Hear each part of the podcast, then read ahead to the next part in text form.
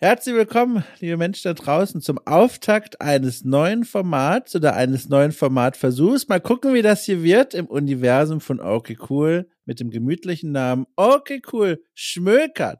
Ein Format, in dem wir, das wir werde ich gleich erklären, schmökern in den alten Computerspiele-Zeitschriften der uh, späten 80er und 90er, denke ich mal. Ähm, dazu erklären direkt mal einen Satz, was das hier soll. Also Menschen, die häufiger Podcasts hören, die irgendwas mit Gaming zu tun haben, die werden sich denken, Moment mal, das Format kommt mir doch bekannt vor, das habe ich doch schon mal irgendwo gehört und ihr draußen habt vollkommen recht. Dieses Format hier, Menschen blättern in Zeitschriften, ist tatsächlich alles andere als originell oder neu. Das machen ziemlich viele Menschen. Jetzt kommt aber der große Twist, der große Clou. Ihr werdet alle vor Gänsehaut im Stuhl zusammenbrechen und denken, mein Gott, was für ein Teufelshasser. Er hat sich wieder was ausgedacht. Nämlich folgendes.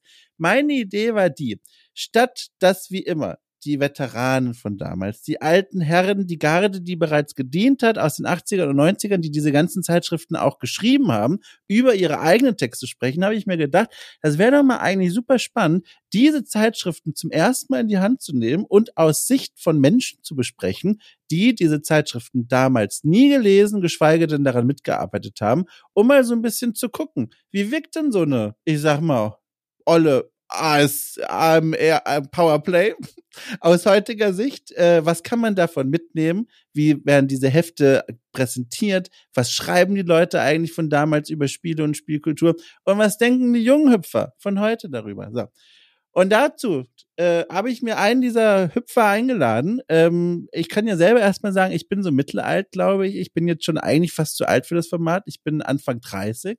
Aber mein Gast ist wesentlich jünger als ich. Ich glaube, ich bin nicht falsch, wenn ich sage, sie ist Anfang 20 und damit herzlich willkommen, Lea Irion, Journalistin. Hallo.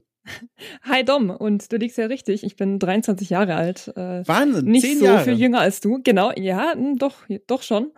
Und genau, das Format, das wir heute besprechen und hoffentlich auch in mehreren Folgen in der Zukunft, finde ich vor allem vor dem Hintergrund interessant, weil die Ausgabe, die wir heute besprechen, da war ich äh, ja noch nirgends auf dieser Welt. ja. Und ich bin erst zehn Jahre später dazu gestoßen.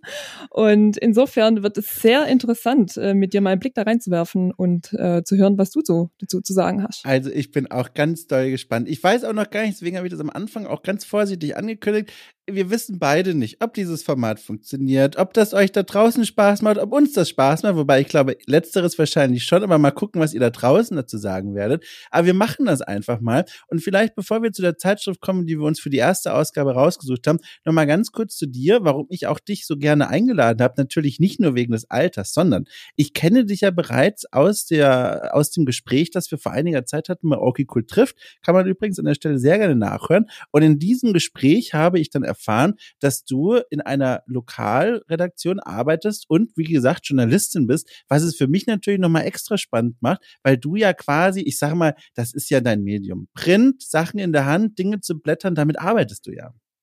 Genau, und zwar jeden Tag. Und insofern war das auch so spannend für mich, diese Zeitschrift von damals durchzublättern, einfach weil ich den täglichen Vergleich dazu habe, weil ich so ein bisschen Gespür dafür habe, wie man eine Printseite aufzuziehen hat, wie das von den Fotos her funktioniert, wie das von der Größe der Texte her funktioniert. Und ähm, genau, insofern bin ich vor allem deswegen bin ich sehr gespannt, was du dazu, dazu zu sagen hast, eben weil du auch Du bist ja mehr so der Typ Podcast und mehr so der Webschreiberling. Also ich weiß nicht, hast du denn Vorerfahrung mit Print so ein bisschen? Also ich habe die meine Printerfahrung, ich habe ganz zu Beginn meiner Arbeit in dieser Branche habe ich mal für eine richtig für ein richtig gesetztes Heft habe ich meinen Text geschrieben. Das war mhm. einmal und daher kenne ich dieses noch mit dem man muss Texte schreiben und anschließend anpassen, damit sie in diese Spalten und Zeilen reinpassen. Ich habe das einmal gemacht und das war's. Ansonsten tatsächlich, wie du schon vermutest, immer online geschrieben und später halt online gepodcastet und wenn mal was bei mir von mir im Heft gelandet ist, bei der Games oder bei der GamePro oder so, dann waren das immer so quasi Abschriebe vom Online-Text. Also da musste man nicht mehr wie so ganz früher dann gucken, oh, passt das noch irgendwo rein und so. Genau, mhm. ja. Genau, und bei mir ist es quasi mein täglich Brot, äh, insofern. Voll Perfekt. Spannend voll spannend. Jetzt war für mich natürlich die große Herausforderung, mit welcher, mit welchem Magazin beginnt man sowas? Äh, wenn ich schon die Idee hatte, dann muss ich dich ja auch begeistern mit einer grandiosen ersten Ausgabe, mit der ich dich quasi auf den Gaststuhl hier locken kann.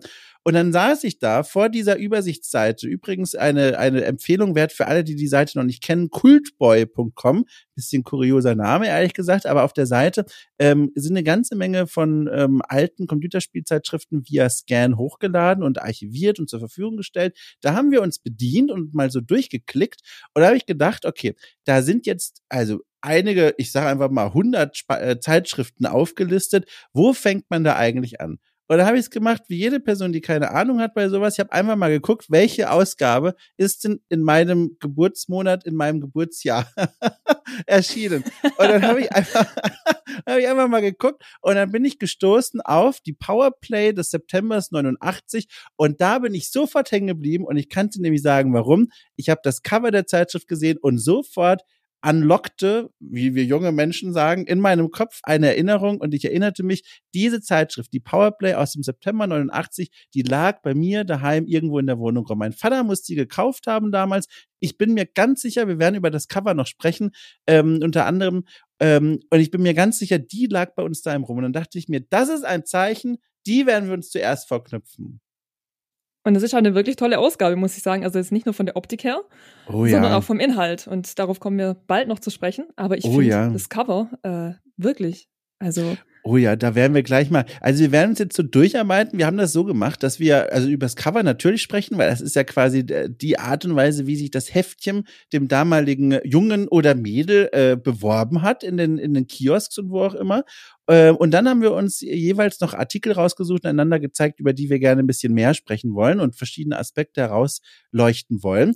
Äh, vorher will ich dich aber noch was fragen. Und zwar, wie sieht denn eigentlich deine Beziehung zu Computerspielzeitschriften aus? Hat das jemals in deinem Leben eine Rolle gespielt? Weil, also wenn man jetzt so knallhart nach Geburtsjahr geht, man sollte jetzt nicht erwarten, dass du jetzt zum Beispiel noch weiß ich nicht, ein Gamester-Abo hast. Damit würdest du, glaube ich, aus der Statistik, wärst du einer von diesen Ausreißern. Bin ich auch leider nicht. Ich habe leider kein Print-Abo mehr äh, von, von mhm. irgendwelchen Zeitungen. Ähm, ich hatte mal, und damit hat auch meine Begeisterung für Videospieljournalismus angefangen. Ich war mal langjährige Abonnentin der Endzone. Ich habe auch ein bisschen oh. nachrecherchiert, die gibt's noch. Die, die hat auch erst kürzlich äh, eine, äh, wie nennt man das denn, eine Jubiläumsausgabe rausgebracht, ja. was mich sehr gefreut hat, weil mit der Endzone verbinde ich wirklich viele tolle Dinge. Und äh, in der damaligen, das weiß ich noch, da gab es mal eine Ausgabe, da waren äh, Praktika ausgeschrieben. Und es war mein aller, allergrößter Traum, mal ein Praktikum bei der Endzone zu machen. Aber damals war es halt leider so, klar, Schülerin, kein eigenes Auto, mal drei mhm. Monate in der Schule fehlen, ging nicht. Und das war im Endeffekt nicht der, der Grund, warum ich mein Abo gekündigt habe eines Tages, aber ich habe die wirklich viele Jahre lang gelesen, war begeisterter Fan davon und insofern habe ich schon so ein bisschen Vorerfahrung, was Printmagazine im Videospieljournalismus anbelangt. Jetzt vielleicht eine nicht so große Vorerfahrung wie vielleicht du oder andere HörerInnen, aber doch schon ein bisschen.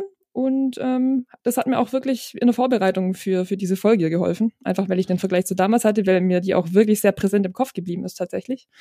Ähm, ja, hast, hast, du, hast du dich mal hinterfragt, warum du jetzt zum Beispiel heute kein Abo mehr abschließt? Weil ich meine, theoretisch gibt es die Möglichkeit ja noch. Es gibt ja einige Computerspielzeitschriften, jetzt größere, aber auch kleinere, die immer noch ganz brav jeden Monat ihre Ausgaben da rausbringen. Äh, hast du mal überlegt, warum du das nicht machst? Nee, irgendwie, ich, ich habe das noch nicht so wirklich reflektiert. Ich, hm, ein Grund könnte sein, dass ich aufgrund meines Berufs natürlich jeden Tag sehr viel lese. Also nicht nur im Videospieljournalismus, auch, keine Ahnung, Spiegel, Zeit, mhm. all die mhm. großen äh, Zeitschriften, Magazine, Zeitungen. Ähm, und es bleibt einfach sehr wenig Zeit, wenn man so viele Dinge gleichzeitig konsumiert und dann noch ein Print-Abo eines Videospielmagazins irgendwo reinzuquetschen, ist leider einfach schwer von der Zeit. Ja. Ja, ähm, ja, kann ich kann ich 100% verstehen. Äh, ich bin, ich habe heute auch kein Computerspielzeitschrift-Abo mehr. Was für ein Name?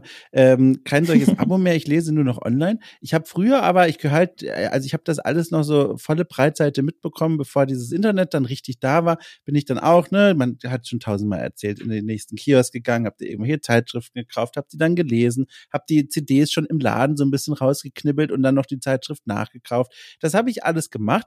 Heute aber tatsächlich tatsächlich schon lange nicht mehr, nur noch online lesend und äh, Podcast hörend unterwegs. Und jetzt gab es letztens so einen einstein Moment und der verbindet uns wieder so ein bisschen, zumindest der anders.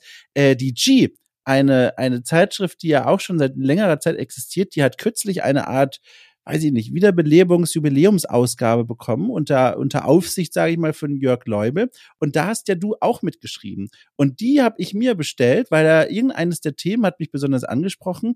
Und dann habe ich mir gedacht, so, die kaufe ich mir jetzt einmal mal. Und dann kam bei mir ein paar Tage später die G an und dann war das ein richtig schöner Moment, mal wieder so eine Zeitschrift in der Hand zu halten und diese Artikel durchzublättern. Das ist auch so ein richtig schweres, gewichtiges Papier. Das, das, das fühlt sich wertig an. Das war eine richtig schöne Erfahrung. Und dann habe ich ganz kurz überlegt, ja, vielleicht solltest du mal wieder ein Abo abschließen. Und dann habe ich diesen Gedanken zwei Minuten später wieder vergessen und jetzt sitze ich hier wieder ohne Abo, aber mit dieser G-Leseerfahrung reicher. Du hast die ja wahrscheinlich auch dann nach Hause bekommen, weil, habe ich noch gar nicht gesagt, du hast ja auch einen Artikel für die geschrieben. Ja, genau. Ich durfte über die Evolution von Vibration in Controllern äh, schreiben. Mega geil. Und mega. Also das war schon äh, jahrelang ein Wunsch, mal das wirklich intensiv zu recherchieren und aufzuarbeiten. Und dann hat sich mit der G wirklich wunderbar ergeben. Und beim Lesen der G habe ich selber gemerkt, Videospieljournalismus erlebt sich so viel anders, wenn man das wirklich gedruckt ja. vor sich hat. Und ich fand, die G hatte auch, wie du schon gesagt hast, schweres Papier und, und die hat so toll gerochen. Also ich bin ja, ja. auch eine Leserin. Wenn ich eine Zeitschrift vor mir habe, ein Magazin, ganz egal, ich rieche. Und ich finde, das, das geht alles verloren, wenn man nur noch Web konsumiert. Aber gleichzeitig hat halt jede und jeder nur ein bestimmtes Budget, sage ich jetzt einfach mal jeden mhm. Monat, äh, das man bereit ist auszugeben für, für Medien. Und ähm, ich, ja, also wenn man, wenn ich jede Zeitschrift, jede Zeitung, jedes Magazin wirklich in Print abonniert hätte, das ich regelmäßig konsumiere, dann, oh je, das, das wäre ein größerer Haushaltsposten, würde ich sagen. Was, was schade ist, leider, weil es sind wirklich, ich, vor allem ein Magazin ist ja auch, ich habe es vorhin schon angesprochen, die Optik. Die Optik ja. macht so viel her. Es ja. ist was ganz was anderes, wenn man vor einem Bildschirm sitzt und einfach nur, ja, einfach runterscrollt und, und der Text und so und ja, zwischendurch mal noch ein Screenshot oder ein Video oder so schön eingebettet. Alles schön, aber einfach kein Vergleich zu einem ja. Printprodukt.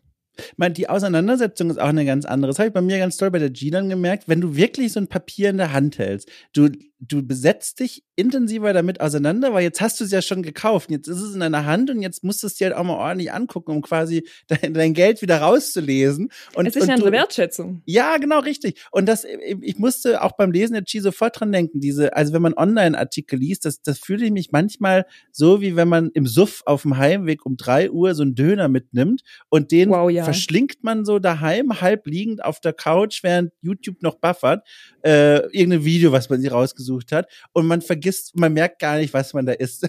man merkt nur, es kommt irgendwie Fett im Bauch an und das tut seinen Zweck so, aber das ist ja kein Genießen. Und das, damit meine ich jetzt nicht irgendwie eine Qualität von Online-Artikeln, sondern jetzt nur im Kosmos dieses Vergleichs. Dem gegenüber steht dann so die Lektüre eines Magazins, wie so ein Restaurantbesuch. Da gehst du hin, jetzt hast du schon bestellt, jetzt kannst du ja auch nicht wieder einfach gehen, jetzt musst du auch nehmen, was da kommt, meistens zumindest, und das dann essen und wertschätzen. Man isst auch in einem Restaurant langsamer normalerweise als auf der Suff-Couch. Und, und dieser Vergleich, der funktioniert für mich ganz gut. Und deswegen, äh, um das abzuschließen, die Chi nochmal zu lesen, das war ein richtig schöner kleiner Throwback. So.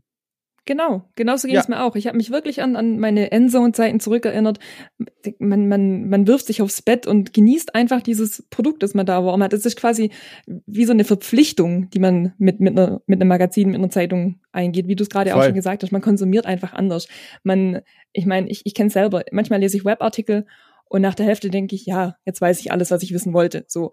Und bei einem Magazin habe ich das tatsächlich nicht. Also ja. es wird HörerInnen geben, denen geht's wahrscheinlich auch bei Printprodukten so. Man, man liest ein bisschen und dann war es gut, aber ich, hab, ich, ich pflege eine andere Beziehung zu Printprodukten. Ja. Ich möchte die wirklich konsumieren und bedacht konsumieren. Ich möchte wirklich jede Zeile einfach verinnerlichen und da bin ich voll bei dir. Absolut.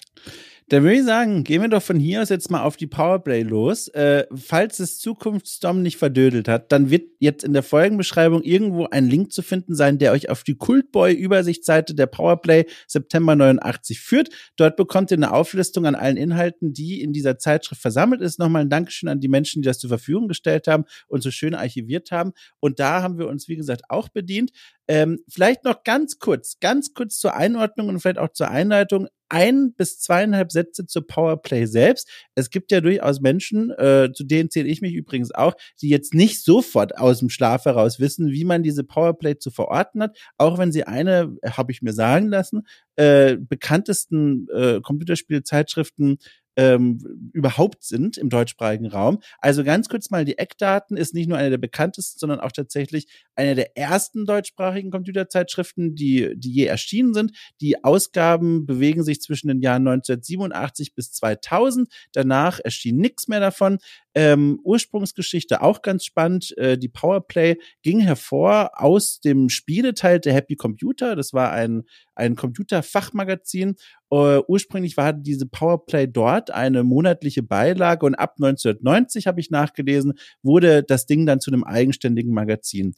Und in diesem eigenständigen Magazin haben dann äh, früher oder später Menschen gearbeitet, die man heute auch noch äh, kennt, wenn man sich so ein bisschen im Spielejournalismus umschaut und auch bei diversen Podcasts reinhört. Also, um mal so ein paar Namen zu nennen, äh, Heinrich Lehnhardt, Boris äh, Schneider-Jone, Martin Gaksch, Anatol Locker und so weiter. Das sind alles Leute, die haben an dieser Powerplay mitgewirkt äh, und bei der Ausgabe, die wir hier uns vorgeknüpft haben, September 89, war der Chefredakteur nicht Heinrich Lehnhardt, der war stellvertretender Chefredakteur, sondern Hans-Günther Bär, ich kenne ihn nicht, äh, und, oh Gott, ich höre die ganzen Menschen da draußen ausschreien. Wahrscheinlich ist ein super bekannter Journalist der 90er. Ich habe ihn noch nie gehört, Entschuldigung, ist halt einfach so. Äh, und die Redakteure, die hier erfasst sind, sind Anatol Locker, Henrik Fisch, Martin Goldmann und Michael Hengst. So, so viel zum Rahmen. Ähm, gibt's von dir noch irgendwas, weiß ich nicht, was du noch sagen möchtest oder bist du happy damit? Ah, lustig. Happy, äh, Happy Computer. Okay, entschuldige. Es ist schon spät. Wir, wir nehmen, ich bin absolut wir, happy mit allem. Wir, wir nehmen sehr spät auf. Okay, sehr gut. Sehr gut. Also, ich möchte zuallererst zum Cover der Powerplay sagen, wunderschöne Farbverteilung. Wunderschöne Farbgebung. Das ist mir zuallererst aufgefallen. Ich möchte kurz begründen, warum. Powerplay das Logo übrigens fantastisch, der Schriftzug, keine Ahnung, wie man den nennt, aber also was für eine Schriftart das ist, aber Powerplay wahnsinnig schön geschrieben, unterlegt von einer petrolfarbenen Bande und das ist der eine Farbklecks. Und dann der restliche Teil des Magazins, des Covers, ist gehalten in einem Hellbraun. Und das Hellbraun nährt sich quasi aus der Farbgebung des Hauptmotivs des Covers, nämlich dem Filmplakat von Indiana Jones und der letzte Kreuzzug. Fantastische Farben, ohne Witz. Allein deswegen würde ich sie mir kaufen. Genau das gleiche habe ich mir auch aufgeschrieben. Du hast alles vorweggenommen, was ich mir notiert habe. Vielen Dank. Aber ich muss noch mal hervorheben, wie wunderschön dieses Powerplay-Logo über dem ganzen ja. prangt, prangt, wirklich. Wenn ich das am Kiosk gesehen hätte, ich wäre stehen geblieben. Wirklich, ja. hätte mir die wirklich in die Hand genommen, erstmal durchgeblättert, boah, was, was, was habe ich hier? Um was geht's da? Wirklich prima auch wie du schon gesagt hast, dieses Indiana Jones Plakat und es, es, es verschwimmt quasi mit den Farben. Wirklich. Also ich habe überhaupt nichts dran auszusetzen, 10 von 10. Das ist wirklich der Knall. Jetzt, wenn ich so drüber nachdenke, man kennt mittlerweile die Psychologie aus dem App Store zum Beispiel. Wenn man in der Spieleabteilung des App Stores beim mobilen, äh, beim mobilen, bei einem modernen Smartphone mal so rumklickt, dann sieht man ganz oft, dass die Gaming-Apps so kleine Gesichtchen haben. Und das hat natürlich einen Grund, weil der Mensch bleibt beim Durchscrollen offenbar hängen, wenn man Gesichter sieht, weil das sowas ist, ne? Man erkennt das, das spricht einen an und dann guckt man erstmal und denkt sich in diesem Reptilienherrn, das wir alle mit uns rumtragen, ach guck mal, da guckt mich jemand an. Und da bleibt man dann kurz hängen. Und dieses Cover, versehentlich quasi durch die Aufnahme des Filmplakats von Indiana Jones in der letzte Kreuzzug, äh, repliziert diesen Effekt, weil man sieht Harrison Ford als Indiana Jones, man sieht seinen Vater im Hintergrund, die gucken uns an und das ist so direkt nach diesem tollen Logo der nächste Blickfang. Das ist so auf so eine versehentliche Art so toll, äh, also, wie gesagt, wunderschönes Cover. Noch ganz kurz zu der Powerplay-Schriftart. Ich finde das höchst spannend, dass wir beide das ästhetisch so ansprechend finden.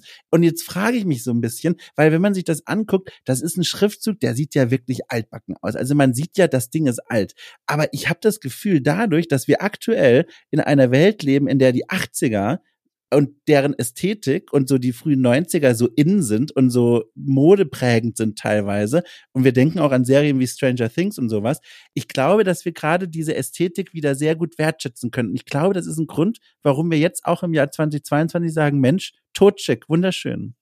Absolut. Ich glaube, das hat wirklich was mit diesem Retro-Revival ja. zu tun. Diese Petrolfarbe mit dem Pink drumherum noch. Ja, Also man kann es nur schön finden. Es ist richtig schön. Ähm, wir haben schon gesagt, Indiana Jones prangt vorne drauf. Jetzt ist es natürlich so, dass es äh, für mich höchst spannend ist, dich mal zu fragen, hast du denn irgendeine Bewandtnis mit Indiana Jones? Also hier geht's jetzt gerade um das Spiel, das wird dann auch hier in der Vorschau in der Ausgabe besprochen, Indiana Jones und der letzte Kreuzzug, passend zum damals dann auch erscheinenden Film. Hast du irgendeine Beziehung zu diesem Franchise? Wäre das auch neben der Farbgebung für dich ein Grund gewesen, äh, zu sagen, ach guck mal, da blätter ich mal rein? Damals sicherlich hätte ich denn schon zu dieser Zeit gelebt. Heute leider Asche auf mein Haupt. Äh, leider nein. Ist ein Titel, der auf meiner mal anschauen, mal spielen Liste oh, leider so ein bisschen verstaubt. Ähm, ich glaube, solche Listen hat jeder, jede von uns, äh, ja. äh, wo viele Dinge draufstehen, für die man keine Zeit hat. Steht quasi im oberen Drittel, aber da hoffe ich so ein bisschen auf dich. Erzähl mir. Oh, also das ist ja jetzt ganz spannend für mich. Also jetzt muss ich mal nochmal nachfragen. Das heißt, diese Point-and-Click-Adventures, Fate of Atlantis und hier letzte Kreuzzug, die hast du noch nicht gespielt? Nicht nachgeholt, nein. Ist denn Point-and-Click generell was, mit dem man dich begeistern kann? Ja, total, total. Oh ich war Gott. vor einigen Jahren ja. riesiger Fan von äh, Point-and-Click-Horrorspielen vor allem total. Oh, sehr gut. Da werden jetzt alle Menschen da draußen, die es bereits gespielt haben und ich auch, also für, für dich voller Vorfreude mit der Zunge schnalzen, weil das sind grandiose Spiele. Die sehen nicht nur wunderschön aus, sondern die kann man heute noch, finde ich, wahnsinnig gut spielen. Ähm, hier und da wird man wahrscheinlich mal ins Rätselbuch gucken müssen oder ins Lösungsbuch oder auch online mal kurz googeln, weil einige der Rätsel so ein bisschen um die Ecke sind. Aber das sind wunderschön anzusehende und wunderschön zu spielende Spiele. Kann ich dir direkt sagen, du, das, das lohnt sich. Also wann es auch immer passieren wird, das sind wirklich gute Spiele. Dann freue ich mich doppelt drauf. Vor allem ich, das Intro von ähm, Fate of Atlantis ist es, glaube ich, eines der äh, meist gewertschätztesten Point-and-Click-Spiele-Intros, äh, glaube ich, da draußen überhaupt. Aber ich möchte gar nicht zu viel dir da vorwegnehmen, aber allein dafür habe ich mir sagen lassen, äh, lohnt sich schon. Also bitte auf die Liste und wenn du mal Redebedarf hast über dieses Spiel, ruf an, melde dich, wir können was dazu aufnehmen. Das wäre höchst interessant für mich. Ja, sehr gerne. Du wirst von mir hören. Äh, ja, sehr gut. sehr gut. Ähm, ja, also ich kann da nur ergänzen, also bei mir Indiana Jones, äh, der Knaller. Ich habe die Filme damals gesehen, die Spiele gespielt ähm, und dementsprechend äh, ansprechend ist für mich auch das Cover. Ich habe letztens mal, vor einigen Jahren, habe ich mal wieder Indiana Jones einen der Filme geguckt und da muss ich sagen, also es ist heute wesentlich schwerer anzugucken als damals, weil vor allem ne, die, die, die Geschlechterrollen sind dort sehr klassisch verteilt. Man hat Indiana mhm. Jones, den Helden, der mit der Peitsche rumläuft und in jedem der Filme gibt's dann die hübsche Frau, die entweder Nazi ist oder äh, auf irgendeine andere Weise fehlbehaftet und die liegt Indiana Jones zu Füßen und es ist alles so ein bisschen so, ein bisschen Macho-Kino. Aber damals habe ich das natürlich alles nicht gecheckt, fand ich toll. Heute, weiß ich nicht, kann es glaube ich leider nicht mehr so dolle angucken. Also ich sag dir einfach, spiel mal lieber die Spiele. Da ist ja Indiana Jones ein für mich viel sympathischerer Typ als mittlerweile ein Film. Das vielleicht noch am Rande. Okay, dann bin ich schon mal vorgewarnt. Wobei ich glaube, man kann das schon so ein bisschen trennen. Also so geht's mir zumindest immer, wenn ja. ich was von, von damals spiele, sehe, höre, etc. Und ähm, so ein bisschen im Hinterkopf einfach hab, es waren andere Zeiten. Ja. Ähm, dann, dann stößt mir das gar nicht auf. Dann, dann, also ich kann da gut differenzieren, wenn, wenn man dann solche Filme anschaut und, und es gibt irgendwie noch Geschlechterrollen und, und dergleichen, dann, keine Ahnung, dann kann ich das für mich links liegen lassen, mir denken, ja, mein Gott, äh, so war's halt damals ich fand den halt immer so toll, weißt du, und dann guckt man das heute und dann ist so, also äh, ich meine, Jan Jones war einer der Gründe, warum ich überhaupt ins Archäologiestudium gerannt bin. Und dann guckt man das heute sich an und dann sehe ich, wie er sich da so, wie er so drauf ist. Und dann denke ich mir, oh, meine Sympathien. Ich glaube, also eigentlich bin ich da auch wie du, aber ich glaube, gerade weil es diese Figur ist, die für mein Studium da so ein Antriebsfehler war, tut es mir ein bisschen mehr weh, dann da plötzlich so einen Typen da rumlaufen zu sehen. Aber naja, ich habe dann auch relativ schnell wieder ausgemacht. Naja. Ja, Was sagen wir ich fühle zu, mit dir. Äh, danke. Was sagen wir denn zu dem Rest, was da auf dem Cover steht? Also zum Beispiel oben links, da hatte ich ganz viele Fragezeichen im Kopf, Tipps der Programmierer, weil jetzt muss ich mal kurz ranrücken ans Cover. Kniffe für Grand Monster Slam und Circus Attractions steht da. Uff, Geht an ja. mir vorbei, ehrlich hm. gesagt. An mir auch. Aber gut, da denke ich mir dann auch, okay, wenn das damals jetzt Begriffe waren, die jeder und jede kannte, Grand Monster Slam, keine Ahnung, äh, hm, dann vielleicht eher ansprechend. Viel interessanter finde ich den Titel direkt darunter. Taschenspieler.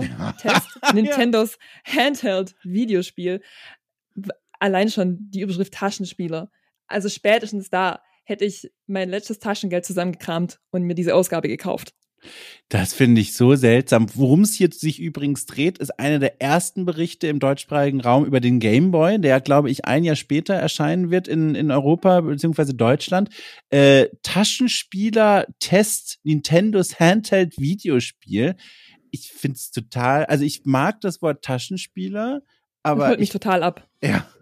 Übrigens, weißt du, woher das kommt? Ich weiß, also ich kenne Taschenspieler aus einem anderen Kontext. Oh, Nein. Noch nicht? Klär okay, pass, pass, mal auf. Taschenspieler habe ich gelesen im Deutsch-Leistungskurs in der Abi-Vorbereitung, oh Gott, in irgendeiner Novelle aus der Sturm- und Drangzeit. Jetzt weiß ich natürlich nicht mehr, vielleicht war es der Wärter, ist auch egal. Jedenfalls, Taschenspieler beschrieb in dieser Novelle aus dem dann 18. Jahrhundert oder so, beschreibt einen Mann, der durch, also der seine Hand quasi in der Hosentasche hat und durch die Hosentasche hindurch sein Genital berührt. Weißt du? Das ist ein um, Taschenspieler. Oh. Ursprünglich mal. Ich weiß nicht, ich weiß nicht, ob, in den, ob im Jahr 1989 das äh, präsent war in den Köpfen. Ich nehme es einfach mal an, nicht. Aber wegen dieses doofen Leistungskurses habe ich das so präsent im Kopf. Das war so, ich bin da so drüber gestolpert und weil ich hatte das Wort zuletzt in dieser Novelle gelesen und jetzt plötzlich hier, aber ich nehme einfach mal an, das war den Leuten auch nicht klar, was sie da draufschreiben. Hoffen wir es. Ich habe parallel noch so ein bisschen hier gerade äh, Google bemüht. Hier steht, Taschenspieler wurden noch im 19. Jahrhundert äh, jene Zauberkünstler und Gaukler genannt, die mit wenigen Requisiten verblüffende Kunststücke aufführten. Und dahingehend finde ich es wieder mega oh gut Gott, gewählt. Das ist ja richtig gut gewählt.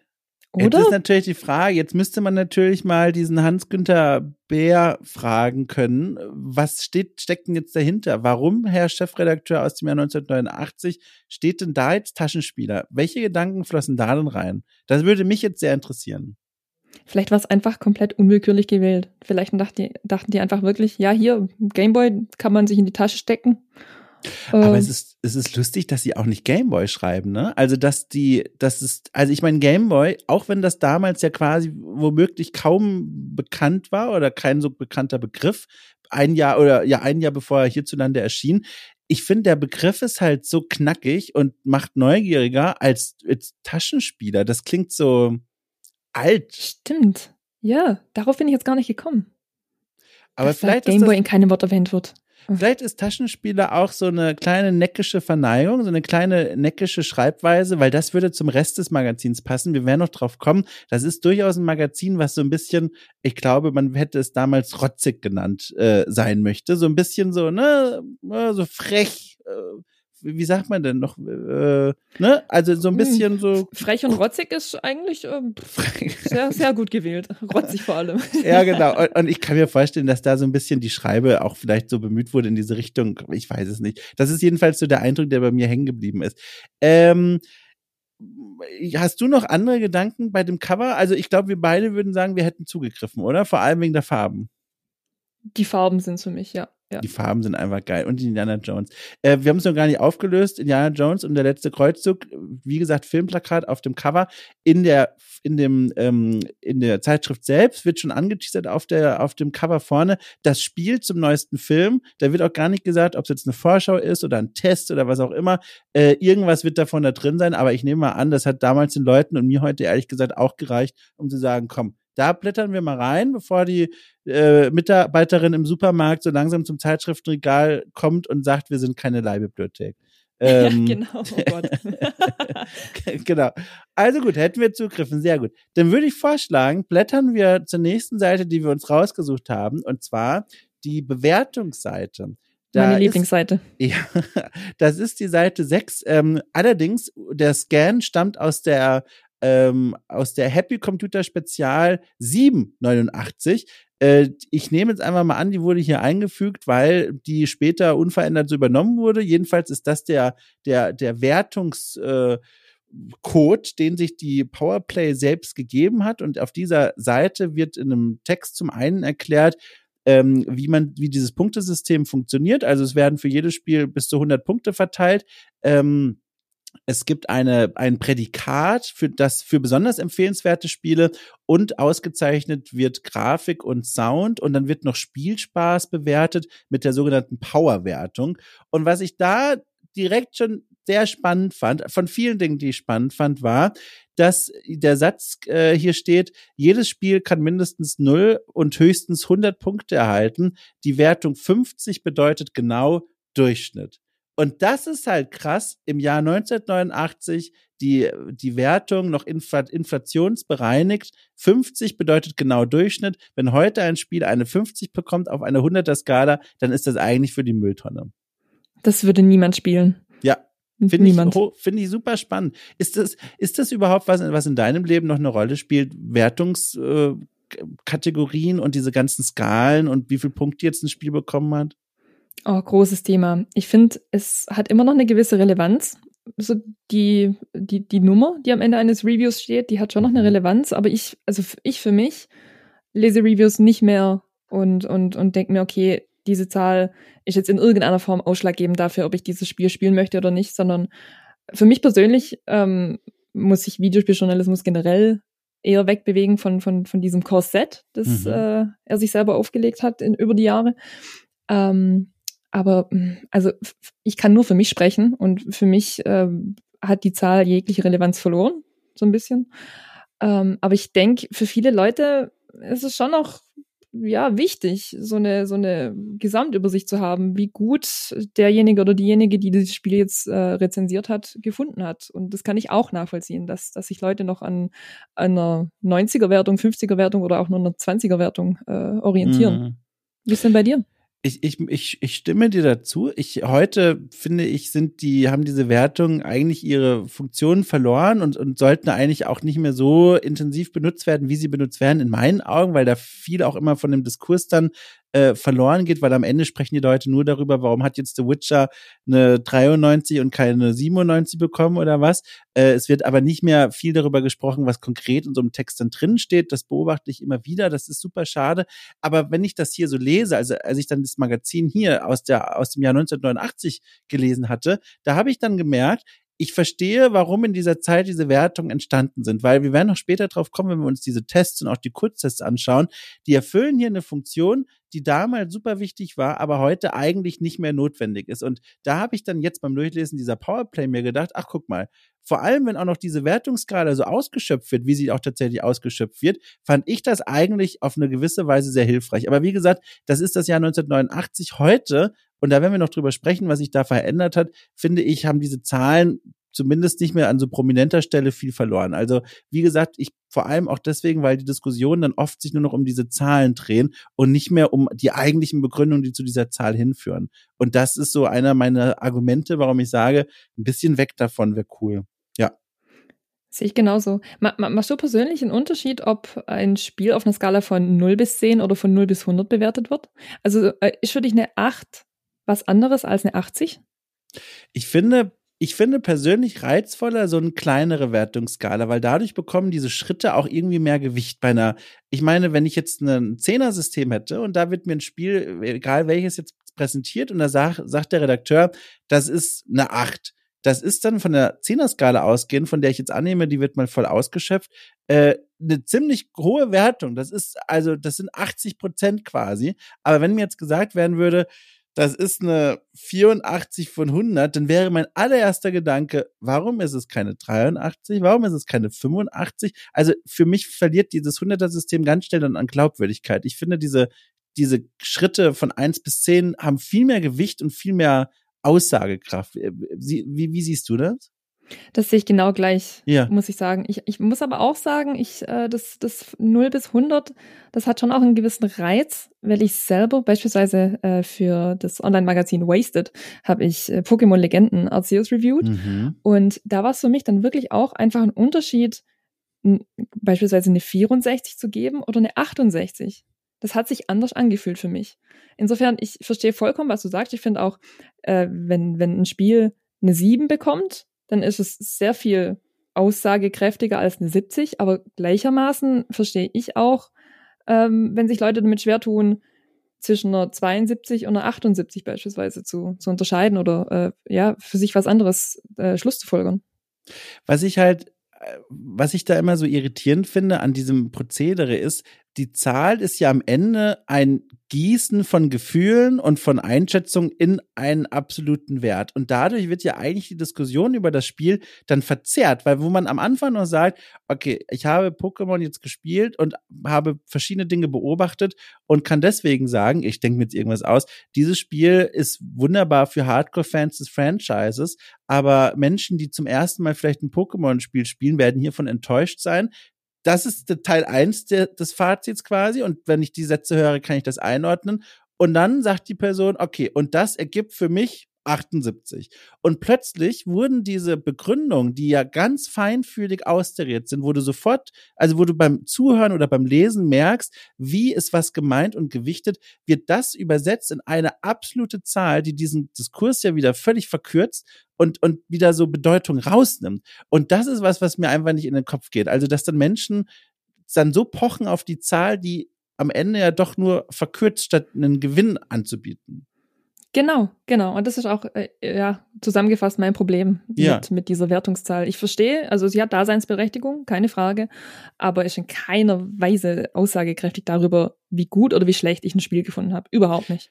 Also ich wünsche mir, also wenn die großen Magazine da draußen oder wer auch immer noch Wertungen, Zahlungswer Zahlenwertungen benutzen wollen, dann würde ich mir wünschen, zum einen eine Zehner-Skala, weil die in meinen Augen wirklich gewichtiger ist, und dann zum anderen bitte, bitte die auch voll ausnutzen. Also nicht, wie man es jetzt momentan hat, eigentlich sind alle AAA-Spiele sowieso ab sieben aufwärts, weil sie grafisch schon immer beeindruckend sind, bla bla, sondern dann bitte die volle Skala. Wenn eine Autorin oder ein Autor meint, weiß ich nicht, jetzt nehme ich es einfach mal, weil es mir gerade einfällt, The Witcher 3. Wenn die das gespielt hat und sagt, ey, ich finde den Hauptcharakter unsympathisch, ich finde die Nebenquest scheiße, die Welt ist nicht so dynamisch, wie mir versprochen wurde. Drei von zehn, so meine Einschätzung, das finde ich, das fände ich toll. Und wenn dann noch das noch ordentlich begründet wird, cool, dann fände ich das richtig toll. Aber so wie es halt jetzt ist, ist es so ein Gefummel von Wertungen zwischen fünf, 79 bis 92 und ach, das ist alles ein bisschen unbefriedigend. Naja. Und zu unpersönlich, finde ja. ich. Ja, und apropos unpersönlich. Diesen äh, drei Kategorien, die von der Powerplay als objektive Kategorien beschrieben werden, steht, was auch wiederum die Powerplay sagt, ein subjektives Wertungsschema äh, noch gegenüber als Ergänzung quasi. Und zwar sind das die berühmten Grimassen der Redakteure. Äh, da haben sie tatsächlich sich was ganz Besonderes ausgedacht, äh, dass die Redakteure jeweils fünf Bilder von sich haben machen lassen. Und diese fünf Bilder stehen für fünf Wertungskategorien. Spitzenklasse, gut, Durchschnitt, mäßig und miserabel. Und die knallen dann quasi unter ihre Tests nicht nur diese Wertung in den verschiedenen Kategorien, hier, weiß ich nicht, Sound 23, Grafik 75 oder was, sondern knallen am Ende noch ihr Gesicht drunter, um quasi ihren persönlichen emotionalen Zustand nach Spielen des Spiels zu veranschaulichen. Du und ich muss dir sagen, ich finde das richtig toll. Es sieht so ein bisschen, also ein bisschen affig aus, eigentlich auch aus heutiger Sicht, äh, aber weil es halt so also so quatschig einfach wirkt, wie sie da bei Miserabel völlig durchdrehen auf den Bildern.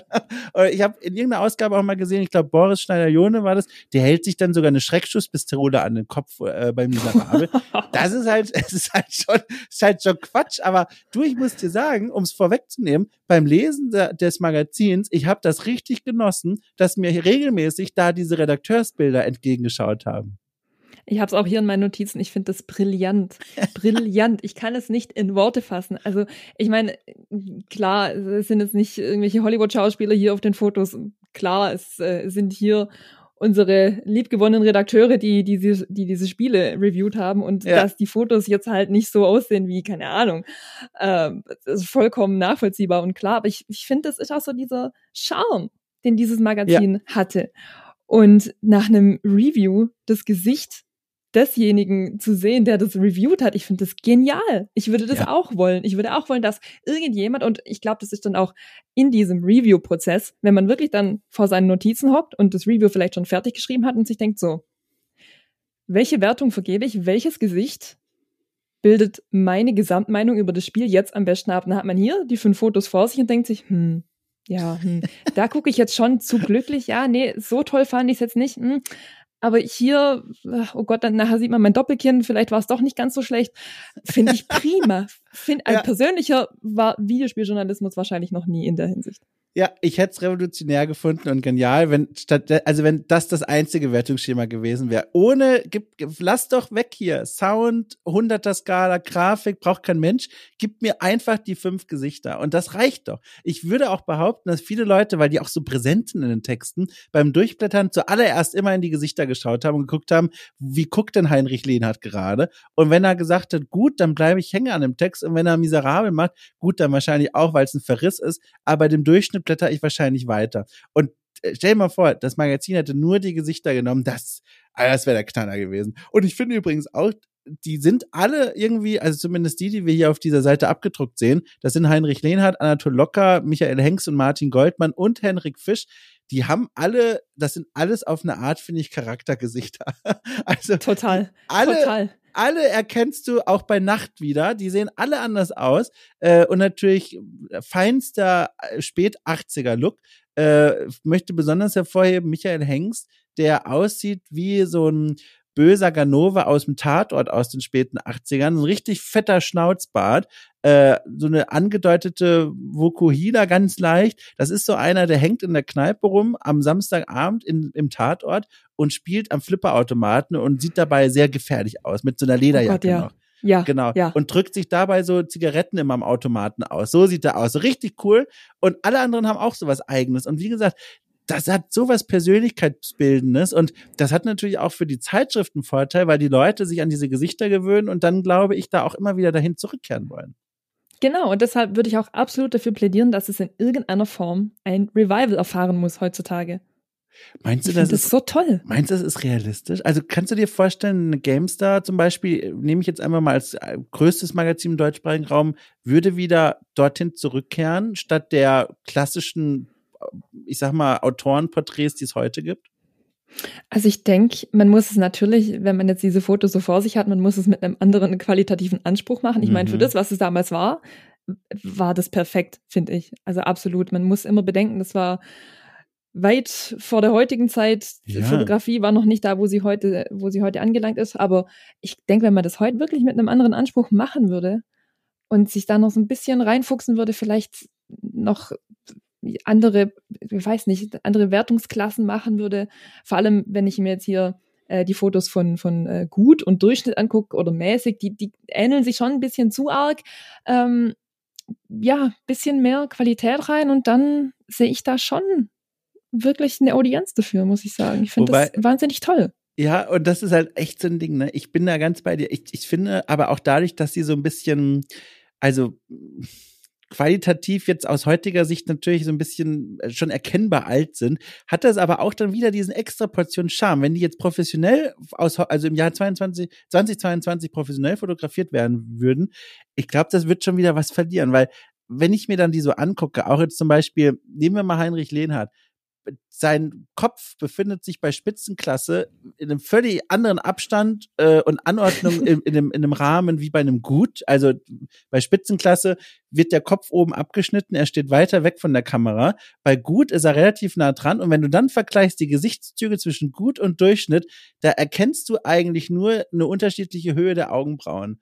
Und das ist der, die Wertungskategorie, der Unterschied. Und das ist halt so geil. Also, das hat, also ich, ich habe das ganz doll in mein Herz eingeschlossen. Und ich würde es mir wünschen. Da könnt, also ich würde es mir wünschen, wenn Redakteure, Redakteurinnen da draußen zuhören von irgendwelchen Magazinen, überlegt's doch mal. Wenigstens für eine Jubiläumsausgabe. Mal schön, weißt du, diese Porträtfotos, großer Fan. Ja, genau. Oder einfach mal 1. Äh, April hier als Witz. Auch so. tolle Idee. Und mal, mal fünf gucken, Reviews mal so machen. Ja. Also wenn Orke Cool eines Tages Reviews hat, dann setze ich mich stark bei mir selbst dafür ein, dass äh, diese Porträtfotos so eingesetzt werden als Review-Format. Das ist ich mein Wunsch. vorab welche an. Und ich, ich spiele dir zu. Stimmt, du bist ja auch mit der hier Foto und so, das kannst du ja auch, ne? Das ist ja großartig. Ja, genau, Fotografie ist so ein bisschen hier zweites Standbein und ja, mache ich ne? gern und äh, ein bisschen eine Ahnung von. Warum nicht? Der Knaller wäre auch, ich könnte ja auch meine Haustiere nutzen dafür. Das wäre natürlich auch oh, ein Ding. Ja. Samen und Emil haben sehr ausdrucksstarke Gesichter. Äh, wäre auch eine Idee. Also ohne Quatsch, ich mag das total. Habe ich ganz doll ins Herz geschlossen beim Durchblättern der Ausgabe. Und ich habe auch so bei Cultboy äh, gibt es auch einen Kommentarbereich zu den einzelnen Scans. Da haben auch immer wieder Leute geschrieben, dass sie diese Porträts von damals so toll finden. Ich glaube, da schreiben vor allem Menschen, so hatte ich den Eindruck, die auch damals das Magazin gelesen haben in den 80ern und 90ern. Und ich muss sagen, ich verstehe, was sie meinen. Sofort, dieses Heft, äh, um das vielleicht auch abzuschließen, hat an Wert gewonnen für mich persönlich, weil diese Porträtfotos zu sehen waren. Absolut. Hier schreibt auch einer, im Oktober 2012 hat Majordomus geschrieben. Es war immer ein Alleinstellungsmerkmal der Powerplay. Ja. Absolut. Ja. Also, ich möchte das bitte auch woanders sehen. So. Und damit greifen wir in die Tasche und holen heraus den Gameboy.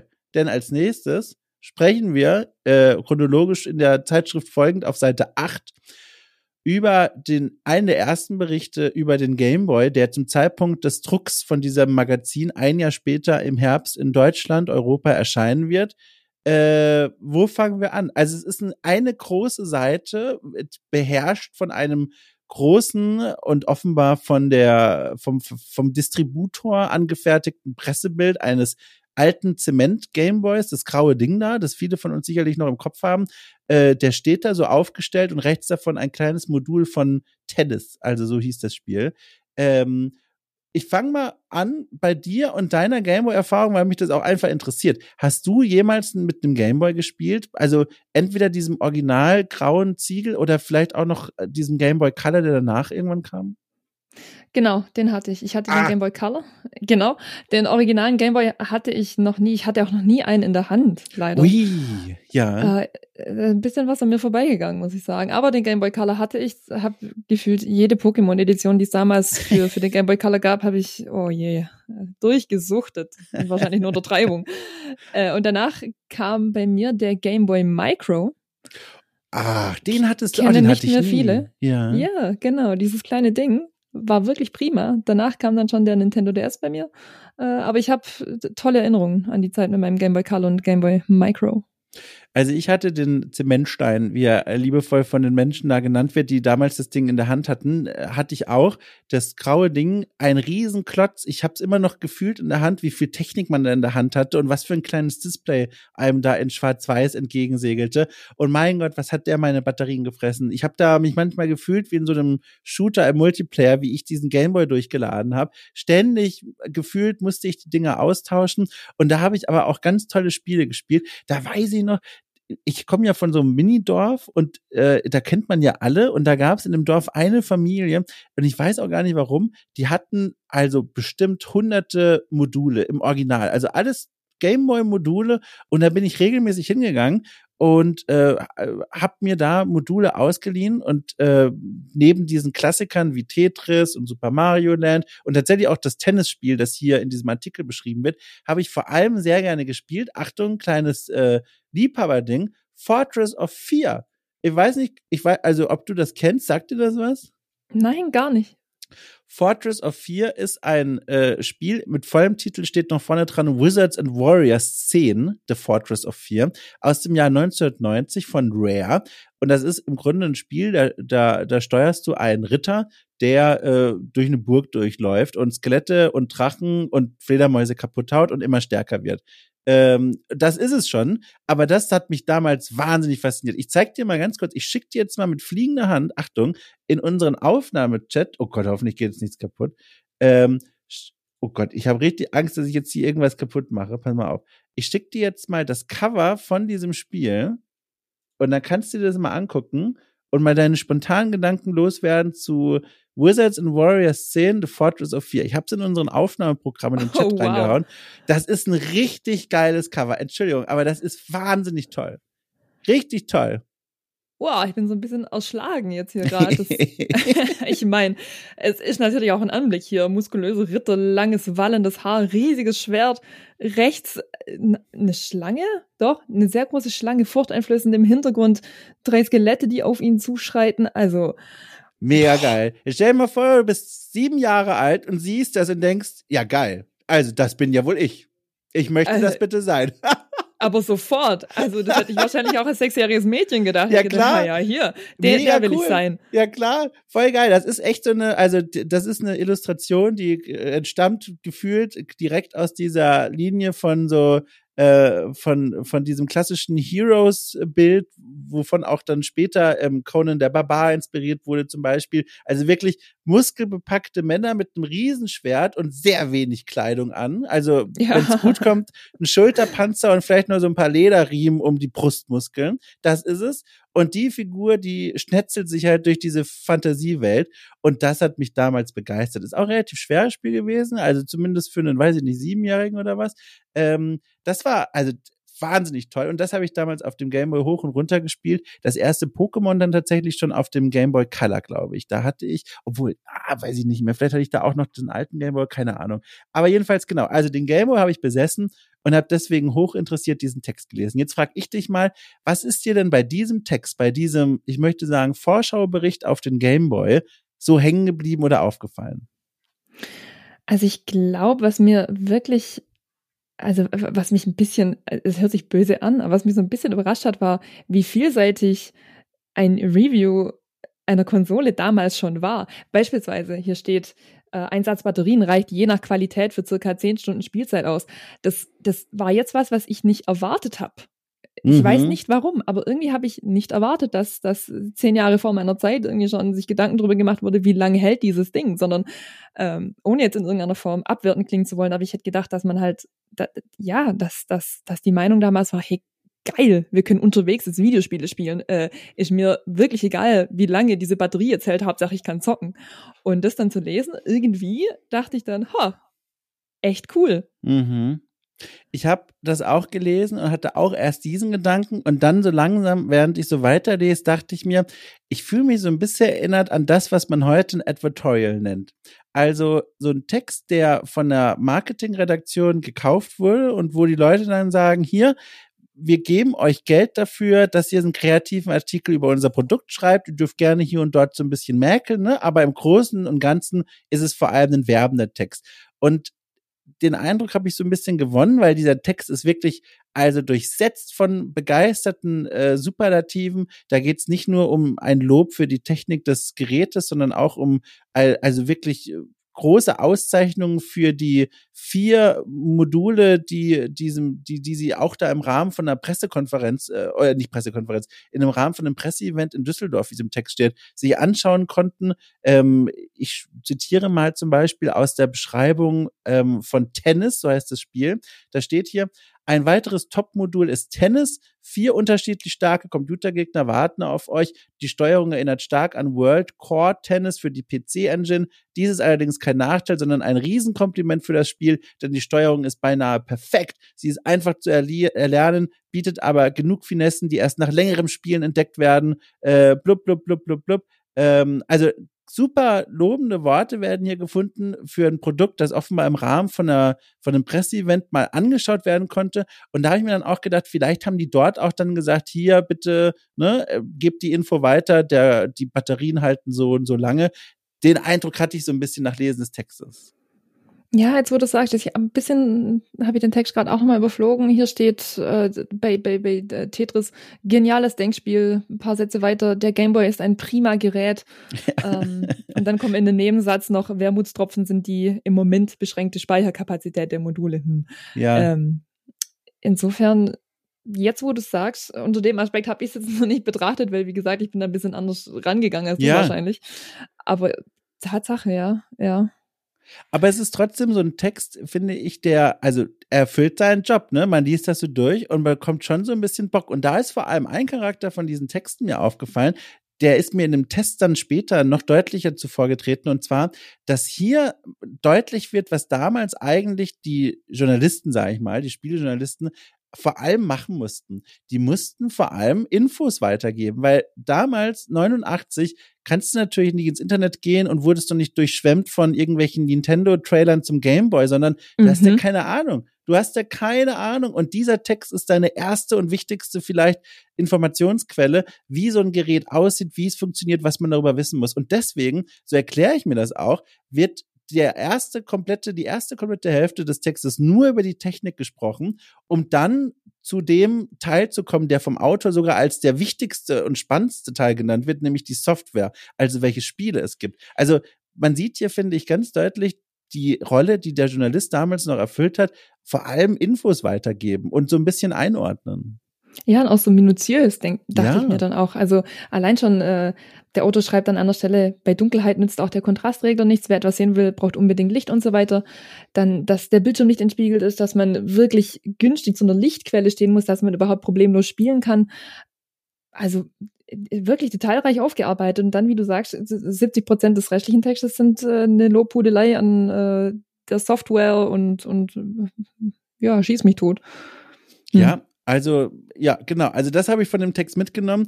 Äh, ansonsten, also, wie gesagt, so ein bisschen Vorfreude wurde geweckt, auch wenn ich das Produkt ja quasi schon kenne. Aber vor allem dieser Gedanke, oh, ich würde gerne mal wissen, was da hinter den Kulissen so abgeklärt wurde, um diesen Bericht schreiben zu können.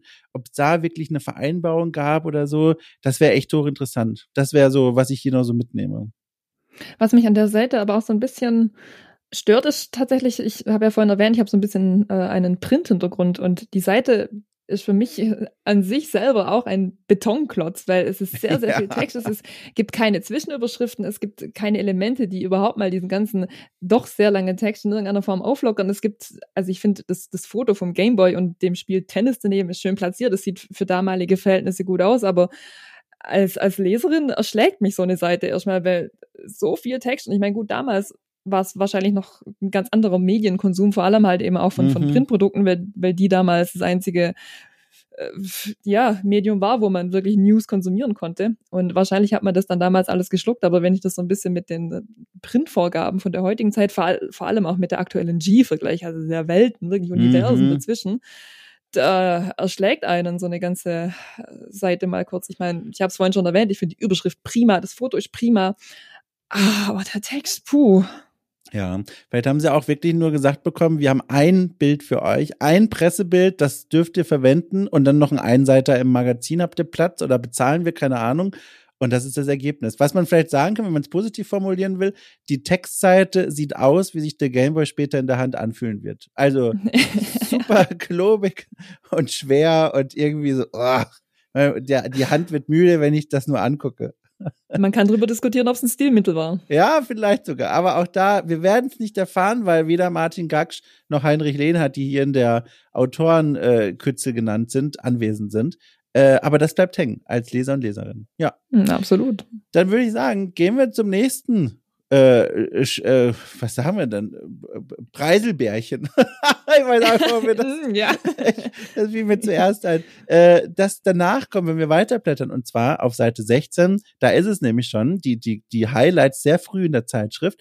Ähm, die Vorschau auf das große Indiana Jones Adventure, wie gesagt, Indiana Jones und der letzte Kreuzzug, passend zum damals dann irgendwann bald kommenden Film, gibt, gibt es hier einen Vorschautext äh, zu diesem Point-and-Click-Adventure, von dem dann wir später wissen, es ist ein wahnsinnig tolles Spiel, ähm, wird auch wahnsinnig vielversprechend angerissen. Und zwar steht hier, das möchte ich ganz kurz zitieren, weil ich da wirklich finde, hier werden alle äh, Kaliber aufgefahren, die man so Ende der 80er auffahren kann, wenn es um sowas geht. Und zwar steht hier, das Indiana Jones Adventure, Lucasfilm Games meldet sich zurück. Das Programmierteam, von dem die Nummer 1 Hits Maniac Mansion und Zack McCracken, also zwei riesengroße Namen stammen, programmiert ein Abenteuerspiel zur neuen Indiana Jones Film. Also wow, das ist, glaube ich, was, das hat schon viele Leute weggeblasen.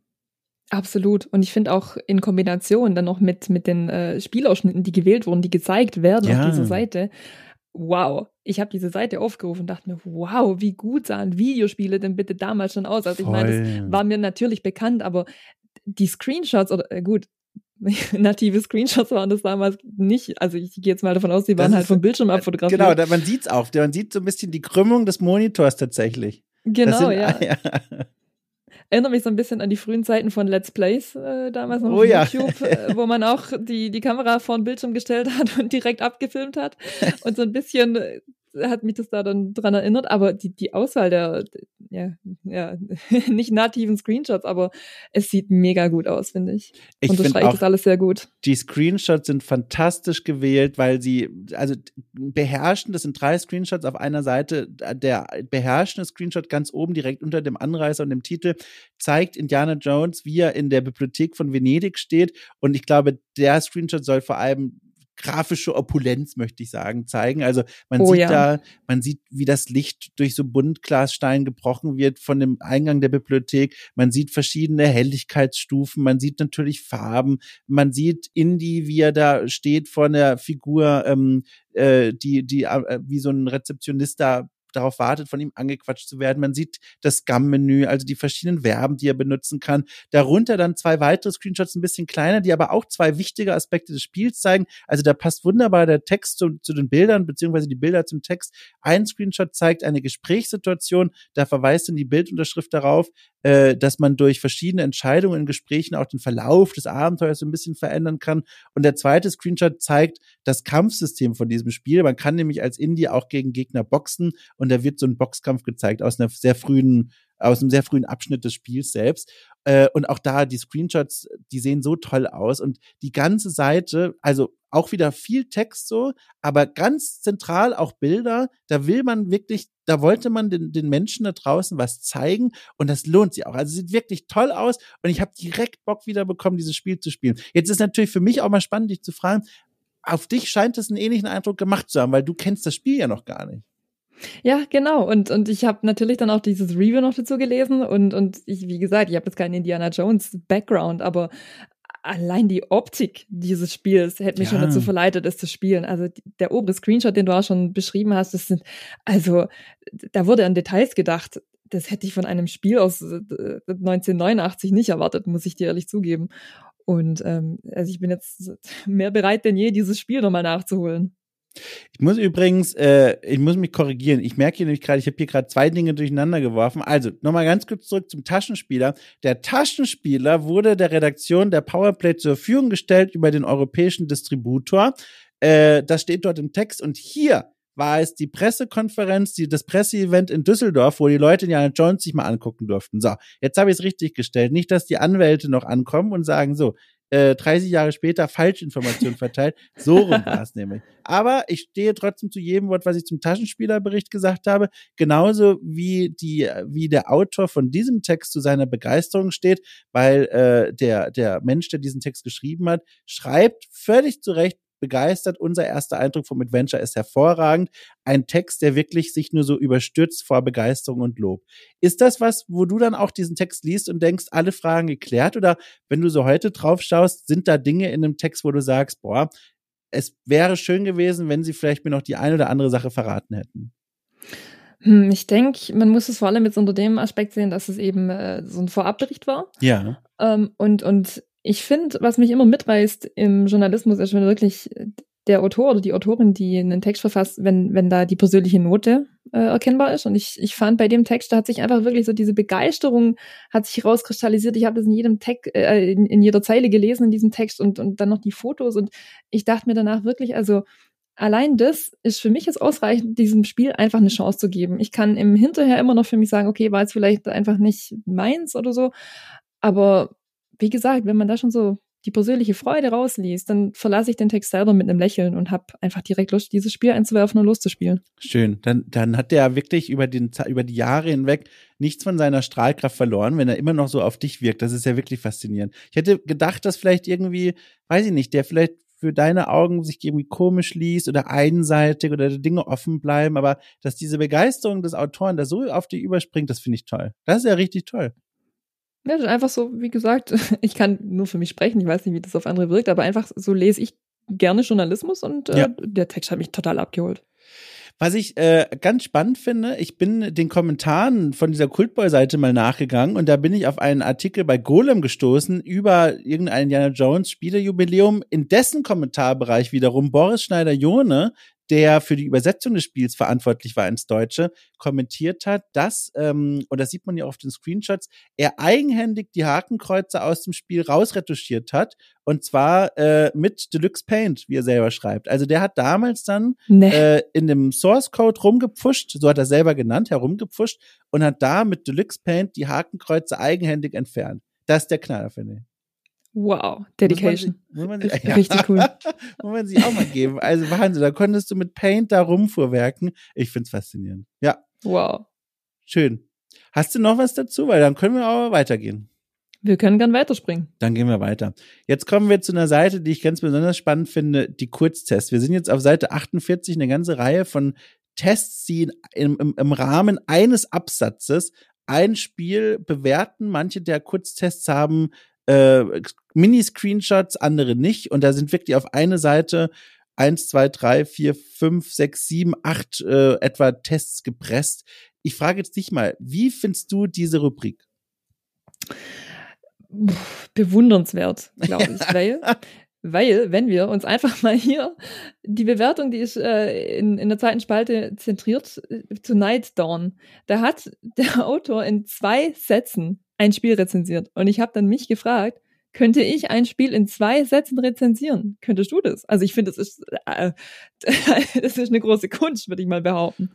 Ich finde das auch höchst beeindruckend. Ich habe, also ich weiß es ja selber und du ja auch von, von unserer Arbeit, das ist so schwer, mit so wenigen Sätzen so pointiert klar zu machen, wie ein Spiel funktioniert und vor allem auch, wie man es bewertet. Gut, die haben jetzt als Hilfsmittel quasi noch den Wertungskasten. Da gibt's dann eine Powerwertung. Das ist, wir erinnern uns, die Spielspaßwertung. Da wird dann auch drüber kommuniziert. Also man sieht dann, hat jetzt ein Spiel eine 23 wie Nitro Boost oder eine 78 wie Speedball.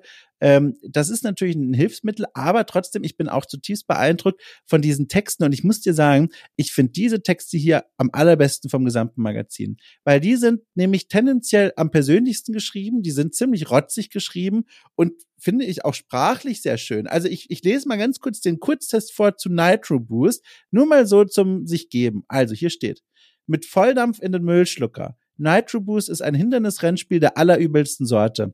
Aus der Vogelperspektive versucht der Spieler, sein klumpiges Autosprite über Stockstein und Brücken zu steuern. Leider bleibt es bei dem Versuch. Die Steuerung ist derart vermurkst, dass man eher das Gefühl hat, einen Elektromixer in den Händen zu halten als einen Joystick.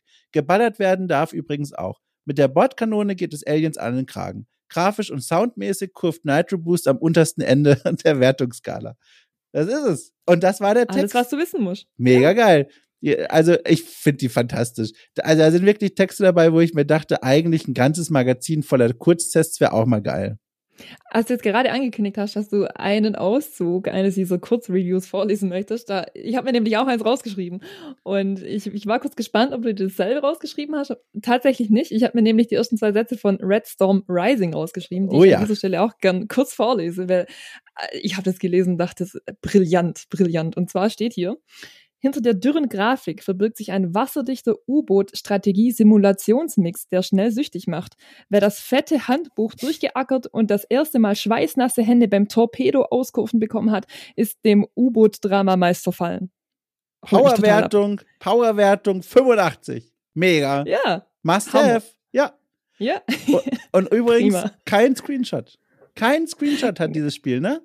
Man weiß ja. gar nicht, wie es aussieht. Das ist eines der Spiele, das hat keinen Screenshot und das finde ich halt krass.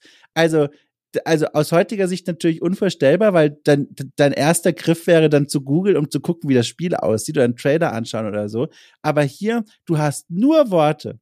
Also genauso übrigens auch, um vielleicht eine Seite zu der, zu, bei den Kurztests weiterzublättern, bei dem Spiel, das du mir ganz äh, speziell genannt hast bei diesen Kurztests, und zwar das Sentinel. Da gibt's einen Kurztest dazu und äh, da wurde, also wird in hohem Maß über dieses Spiel äh, gesprochen. Das hat eine 90 bei der Powerwertung bekommen, sogar ein Prädikat, nämlich besonders empfehlenswert. Das sticht hier richtig heraus, aber das Spielprinzip wird nicht erklärt. Ich habe keine Ahnung, wie es funktioniert. Ich weiß nur aus dem Text hervorgehen, es ist offenbar schon mal für den C64 erschienen und das Spielprinzip ist genial. Aber ich finde geil, dass sie dann so insiderig bleiben und das nicht nochmal für Leute erklären, die keine Ahnung haben, wie das Sentinel funktioniert. Und ohne Screenshot. Und ich muss Ohne sagen, Screenshot. ich, ich, ich habe mir das aus diesem Grund rausgesucht, weil ich hatte so ein bisschen Angst, äh, dass du dieses Spiel natürlich kennst und, und auswendig und hier und habe dann so ein bisschen recherchiert, weil ich dachte, okay, ich brauche so ein bisschen Background-Info, falls ich hier jetzt hm. und habe dann rausgefunden, dieses Spiel kam tatsächlich drei Jahre vorher raus und es ist eine Mischung aus Schach und Puzzle und war wohl wirklich prima und dergleichen. Und hier ist es dann jetzt, was man heutzutage wahrscheinlich als Port äh, bezeichnen würde. Und es ist, wie du sagst, es wird einfach in keinem Satz erklärt, obwohl dieses Spiel drei Jahre vorher rauskam. Und dann, es hat eine 90er-Wertung bekommen, es hat sogar dieses goldene Prädikat bekommen, besonders empfehlenswert muss jeder gehabt haben. Und dann steht aber am Ende, lediglich die Sounds verdienen ein schallendes Oberpfui. Und dann denke ich mir, also ein Spiel einer 90 zu geben und die Sounds sind aber ein Oberpfui. Also man muss quasi den Sound ausstellen, wenn man dieses Spiel spielt, okay? Dann kriegt das Prädikat besonders empfehlenswert. Also das muss mir jemand erklären. Ich find's crazy. Und das ist so ein Punkt, wo ich mir denke, okay, so ernst sie ihr Wertungssystem nehmen auf dieser Bewertung, so gehen wir mit Zahlen um Seite, so völlig all over the place erscheint mir das hier, weil das verstehe ich nämlich auch nicht. Also eine 90 auf einer Wertungsskala, die die 50 als Durchschnitt angibt, das ist ja hier, das ist ja das alte Testament der, der, der Buchliteratur. Das ist ja, ja. hier ein Klassiker, genial, mega gut, kauf es. Und das finde ich auch crazy. Also das habe ich nicht verstanden, ehrlich gesagt. Verstehe ich nicht. Also, ich, also ein schallendes Oberpfui, das ist ja wohl. Übrigens, ich habe ich hab auch nicht verstanden, wie das Spiel funktioniert. Ich habe dann mir Gameplay-Videos angeguckt und ich check's nicht. Da geht's offenbar um einen Baum, der in so einer Vektorgrafikumgebung aus einer Weltraumschauplatz-Situation heraus gepflückt werden muss und woanders neu eingepflanzt werden soll. Womöglich ist die Zusammenfassung auch schon falsch. Ich habe das Spiel nicht begriffen von dem, was ich da im Gameplay-Video gesehen habe. Ich bin ganz ehrlich. Ich weiß nicht, ob du das dir vorher noch mal genauer angeguckt hast. Nee, tatsächlich nicht. Ich bin, also für mich war die Bezeichnung eine Mischung aus Schach und Puzzle war schon ausreichend. aber, aber was soll das denn überhaupt heißen? Schach und Puzzle. Also, wenn man mal drüber nachdenkt, wie soll das denn funktionieren? Ich also, habe es gerade vor mir. Ich, ähm, puh, was, was sehe ich hier gerade? Äh, also, wenn du mal ach, drüber nachdenkst, wenn ich dir sage, eine Mischung aus Schach und Puzzle, das ist etwa so ergiebig wie eine Mischung aus Blau und Apfel. Das ist so, ich habe keine Ahnung, wie ich das zusammenbringen soll. Ich verstehe es auch nicht. Also, wenn es irgendjemanden da draußen gibt, der uns das oder die uns das ja. besser erklären kann, bitte meldet euch. Ja, ich würde gerne wissen, was es mit diesem Spiel auf sich hat, weil es war ja offenbar besonders empfehlenswert. Aber das finde ich halt wirklich geil. Also wirklich nochmal, um es nochmal zusammenzufassen, hier wird ein Spiel absolut empfohlen mit Prädikat, es wird aber nicht erklärt, wie es funktioniert und es gibt am Ende nochmal die Watschen für das Sounddesign. Das ist schon der Knaller. Und jetzt muss ich aber auch sagen, womöglich auch aus, dem, aus der Perspektive des Jahres 2022 und ohne jetzt den Druck, ob ich jetzt 35 Mark, so teuer dieses Spiel offenbar ist laut Kasten, ausgeben muss oder nicht. Ich muss darüber schmunzeln und finde das schon wieder sympathisch. Das wirkt so verpeilt irgendwie. Also so, da hat einfach jemand nicht nachgedacht. Auf was bezogen jetzt genau? Na, dass dieser Text äh, eigentlich Quatsch ist. Also der erklärt ja gar nicht, wie das Spiel funktioniert und lobt es aber und gibt dann doch nochmal die Abstrafung. Das ist irgendwie gar nichts. Aber ich finde das irgendwie sympathisch. Das ist so all over the place irgendwie. Ach ja, dann gepaart hier mit dem Preis da unten. Also sie sagen ja. quasi, kauft, vertraut uns, kauft's einfach. Aber es ist scheiße. Prima, kauft's und, einfach. Aber ist auch gut. ja. ja, ich weiß auch nicht. Ja, das fand ich lustig. Äh, ja, und wie gesagt, die Kurztests, meine Lieblingsrubrik, das sind super launige Texte, haben mir richtig gut gefallen. Da würde ich eine komplette Ausgabe von lesen. Und wenn sie dann noch statt der Wertungskästen die Grimassen reinpacken, dann wären zwar ein bisschen viele Gesichter auf jeder Seite, aber ich fände es richtig geil. Das wäre mein Ding. Ich Stell dir das mal wirklich mit, mit äh, keine Ahnung, 30, 40 Indie-Games vor. Oder kleinere Spiele, Ey, die man nicht so kennt. Boah. ist es halt. Stell dir mal eine Zeitschrift vor, in der diese Indie-Spiele dann so launig kuratiert sind, aber dann halt auch noch mal als Print das, das, ich bin ja immer der Überzeugung, das sehen viele Leute auch anders, aber niemand weiß so richtig, was stimmt. Das macht es auch so spannend. Aber ich bin der Überzeugung, wenn man so ein Magazin machen will, dann muss man so eine ganz spitze Nische sich picken und die dann aber möglichst geil aufbereiten. Also so einen, Absolut. so einen, wie, wie, wie sagen da immer die Leute, einen Vollsortimenter. Sowas ist Quatsch jetzt nochmal, glaube ich, zu machen. Also so ein Magazin, das irgendwie alle Kategorien und alle Spiele abdecken will. Aber jetzt stell dir mal vor, eine Videospielzeitschrift nur über Spiele mit historischen Schauplätzen zum Beispiel. Oder eine Spielezeitschrift nur über Spiele, die sich mit Mental Health auseinandersetzen. Oder eine Spielezeitschrift, die nur sich um Shooter dreht. Also nur das. Ich, ich, also ich glaube, die Leute würden das kaufen. Ich glaube es auch. Weil das sind jetzt auch beispielsweise gerade zwei Sachen, die du erwähnt hast, würde ich sofort lesen wollen. Ja. Und, und, und da gibt ja viele Schnittmengen einfach, die man da hat. Oder mach doch das einfach zum Konzept deines Magazins. Jeden Monat ein komplett eigener Schwerpunkt, aber nicht so was Wabriges wie, äh, weiß ich nicht, also so, so große Begriffe wie Gewalt oder so, sondern wirklich ganz kondensiert auf eine Sache. Horrorspiele, eine Monatsausgabe. Dann Shooter, eine Monatsausgabe. Und also ich glaube, also könnt auch da gerne, liebe Menschen draußen, Feedback rausgeben, ob ihr sowas finanzieren würdet, ob ihr da was lesen würdet. Ich würde mich mal dafür sehr interessieren, wie da das Meinungsbild aussehen. Und auch, ob man das wirklich als Printprodukt finanzieren würde oder als Webangebot. Ja. ja. Oder man kann es ja auch in Newsletter-Form machen. Das ist ja mittlerweile auch genau. wieder eine Möglichkeit. Ne? Einfach einmal im Monat so ein Schwerpunkt-Newsletter raushauen. Würde ich bezahlen wollen. Das ist eine richtig gute Idee, du. Ich glaube, ich muss mir das hier mal hinter irgendeinem Ohr notieren. Ich finde das echt, ich finde das so reizvoll. Naja, aber genau, die Kurztests, tolle Sache. Also da weiß ich schon, da hätte ich damals, glaube ich, sehr schnell dahin geblättert, um mir die durchzulesen. Finde ich toll. Ja, ich auch. Mhm. Kommen wir als nächstes, äh, der vorletzte Text, den wir uns hier rausgepickt haben, zu einem Text, den du dir gewünscht hast, sage ich mal, wo du gesagt hast, guck mal, ja. über den können wir sprechen. Oh, ja. Und zwar 3D-Pool. Ein, ich glaube, der erste Test unserer Besprechung, so ein richtiger Test, wo ein Spiel einen Meinungskasten hat, einen kompletten Wertungskasten mit allen drei Wertungskategorien, mit einem Redakteursgesichtchen, mit einem Screenshot. Erzähl mal, warum 3D-Pool? Was ist da los? Genau, es wirkt jetzt so ein bisschen wie ein sehr, ja, random Pick quasi, aber vor allem dieser kleine Wertungskasten, den sie hat, hier kommt dann jetzt auch endlich so ein, so ein Gesichtchen zum Einsatz, weil der, der Autor hat geht es mit so. einem geht so. Ein sehr neutrales geht so. Ja. Und, und ich meine, gut, die Powerwertung immerhin 58 überdurchschnittlich quasi. Ja. Ähm, und was mich, also wo ich wirklich hängen geblieben bin, war, der Autor schrieb, er also sich jetzt endlich mal ein Billard auf dem äh, C64, ja. Ähm, und da kann man zum ersten Mal richtig um den Tisch herumgehen. Und der Tisch, der dreht sich erfreulich schnell und mhm. die Kugeln rollen in der richtigen Geschwindigkeit. Und das war auch so ein Aspekt, wo ich mir rausgepickt habe, wo ich wirklich dachte, das, das, das sind Sachen, über die mache ich mir heute keinen Kopf mehr. Ja, ja. Und fand es wirklich, vor allem dann mit dem Screenshot, der wirklich, also muss man eigentlich gesehen haben. Also wirklich, oh also, da weiß man ja gar nicht. also der Screenshot, willst du ihn beschreiben? Also was man da sieht? Also ich glaube, den kann man in einem Satz zusammenfassen. Man muss sich anstrengen, um Spaß zu haben, glaube ich. also das ist so, oh Gott, also man guckt auf den Billardtisch äh, drauf, aber Billardtisch in Gänsefüßchen, ja. Auch nur, wenn man weiß, was es ist. Also in Wirklichkeit ist es eine große gelbe, ein großer gelber Streifen, der räumlich im Raum irgendwie rumsteht und auf dem Streifen liegen eine Reihe von Kugeln, hellrot und dunkelrot und gerahmt, oder wo soll ich, wie soll ich das beschreiben? Äh, also dieser gelbe Streifen steht auf dem Boden, das erschließe ich mir auch, aber in Wirklichkeit ist es ein großer brauner Streifen und im Hintergrund ist nochmal so eine Tapete, erschließe ich mir aber auch, in Wirklichkeit ist es ein, ich kann die Farbe gar nicht einordnen, grau-weißer Streifen. Und drüber steht Mighty Mike und Mighty Mike scheint zu sagen, Mm, Punkt, Punkt, Punkt. Ja, ja. Das ist es.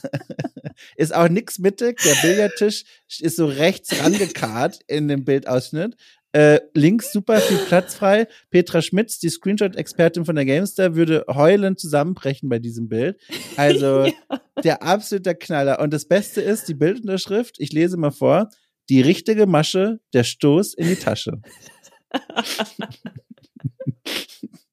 Oh, allgemein äh. diese ganzen, diese, also, diese diese Bezeichnungen, diese Kurzfazits. Ich meine, gerade in diesem kleinen Kasten hier, dieser hellblaue Kasten, gemütliches Geschiebe für Pool-Billard-Experten. Auch wieder eine Alliteration reingebracht. Wirklich. Gemütliches Geschiebe. Ich habe mich so amüsiert. Ja, ja, gemütliches Geschiebe. Also wirklich, ich hatte nur Spaß mit diesem Review. Man muss es echt mal sagen, die Texte, ne, da sind ganz oft echt tolle Formulierungen drin. Die sind richtig gut geschrieben stellenweise. Also auch ja. wenn es inhaltlich es oft dann um Dinge geht, die mich persönlich gar nicht so doll interessieren, so Technik und, und ne, solche Dinge. Aber die Schreibe, das ist, glaube ich, was, soweit ich es verstanden habe, ein, eines der Dinge gewesen, die die Powerplay ausgezeichnet hat. Das ist dieses rotzig Freche, ne? Das ist der Taschenspielerhumor. Ja. Da wird auch einfach mal eine Alliteration eingebaut, weil man eben affengeil drauf ist. So ist es. Ja, und er fügt sich mega gut ein. Also ich bin ja. da nie hängen geblieben, sondern ich habe immer gedacht, ja, genau das habe ich jetzt erwartet. Hier, gemütliches Geschiebe was ich, was ich halt gerne wissen würde, das ist jetzt wieder so ein Ding, ne? Da, da, das können wir jetzt nicht rausfinden, weil wir jetzt einfach nicht von damals sind, aber heute, wenn ich dieses geht so angucke von, wie heißt denn eigentlich? Warte mal, ich gucke nochmal auf der Bewertungsseite nach. Das geht so von Anatol Locker ist Anat es tatsächlich. Das, genau. Das, das, es geht so von Anatol Locker, dann gucke ich da heute drauf und bleibe dran hängen, weil das für mich sehr trashy aussieht. Das hat so was sehr Trashiges, sieht aus wie ein Meme fast, ehrlich gesagt schon. So Jahrbuchmäßig. Ja, genau, so ein Jahrbuch. Aber ehrlich gesagt, wenn mir auf Twitter jemand doof kommt, könnte ich Anatol Locker mit geht so als Meme, als Antwort runterpacken. Das wäre super lustig. Und das macht's für mich heute so reizvoll, diesen Kasten nochmal zu lesen, weil das so charmant trashig ist, so müllig. Und jetzt frage ich mich, wenn du 89 das Magazin gekauft hast, das hast du doch so nicht wahrgenommen, weil so sahen ja alle aus damals, oder? Also wie hat man, wie war die, die, die Rezeption von so einem Bild damals? Boah, das ist eine gute Frage. Also ich kann mir vorstellen, dass sie diese Fotos gemacht haben, sich gesagt haben, hm, ja, hm, aber das tut es jetzt einfach, weil es ist, wie du sagst, das Film ist ja auch teuer. Film ist ja auch ja, teuer. Ja. Fast ja nur 32 pro Rolle oder was? Und, und keine Ahnung, ich kann da jetzt nicht mitreden, aber ich, ich sage jetzt mal ja.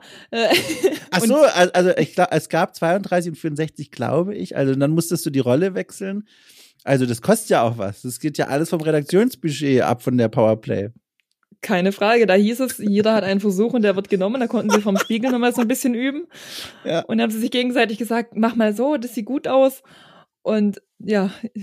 Ich glaube, das war ein richtig, war, da haben sie ganz viel gelacht in der Redaktion, als die Bilder für die Bewertungsseite gemacht wurden. Ich glaube, das war so ein richtig lustiger Tag. Es war bestimmt so ein Freitagnachmittag. Haben sie vormittags noch irgendwas geschrieben und ab 13 Uhr standen sie da, haben Fotos gemacht und war richtig ulkig. Das ist immer richtig. Das glaube ich auch. Ja. Witzig ins Wochenende gestartet. Und du siehst aber auch, die haben sich wirklich Gedanken gemacht. Ja. Wie will ich wirklich, welche Bewertung möchte ich wie ausdrücken? Und vor allem beim Herr, Herr Hengst, finde ich. Mega. Michael Hengst hier. Also miserabel, ja. also, ich finde es auch geil. Also wirklich, das, ich könnte mir das so oft angucken. Ich finde das ganz toll. Also, ich, man sieht auch teilweise, dass die Regieanweisungen, um nochmal zur Bewertungsseite zurückzukehren, offenbar ähnliche waren bei allen Fotos. Also bei Spitzenklasse hatte man wohl gesagt, zeigt den Daumen nach oben, weil da zeigen alle den Daumen nach oben. Genau. Und bei Durchschnitt haben sie alle gesagt, mach mal so, also guck ohne. Guck mal wie so ein Passfoto. Ja, sehr gut. Guck mal wie ein Passfoto. Und gut ist so, freudig, oder? So ein bisschen so, sei mal freudig, so, guck, guck. Ja, guck, lach mal. Lach ja, mal lach einfach. mal, genau. Mäßig genau. ist so, wenn, ach guck mal, kann ja, da bestimmt sowas wie, äh, Michael, stell dir vor, der Heinrich sagt zu dir, du musst heute eine Stunde länger bleiben, um noch irgendwie so ein Rotzspiel zu testen. Und das ist dein Blick für mäßig. Das ist so der Blick so. Also ein bisschen aggressiv, traurig. Genau, ja. Und miserabel ist dann aber wirklich so, Stell dir das schlechteste Videospiel vor, das du jemals in den Händen hattest. Oder Sei mal ein bisschen frech, Anatol. Jetzt mach mal was richtig Freches für miserabel. Genau. Ja, also das ist ganz toll. Ich, wie gesagt, liebenswert. Vollkommen liebenswert. Große Bereicherung, ohne Witz für dieses Magazin. Wirklich toll.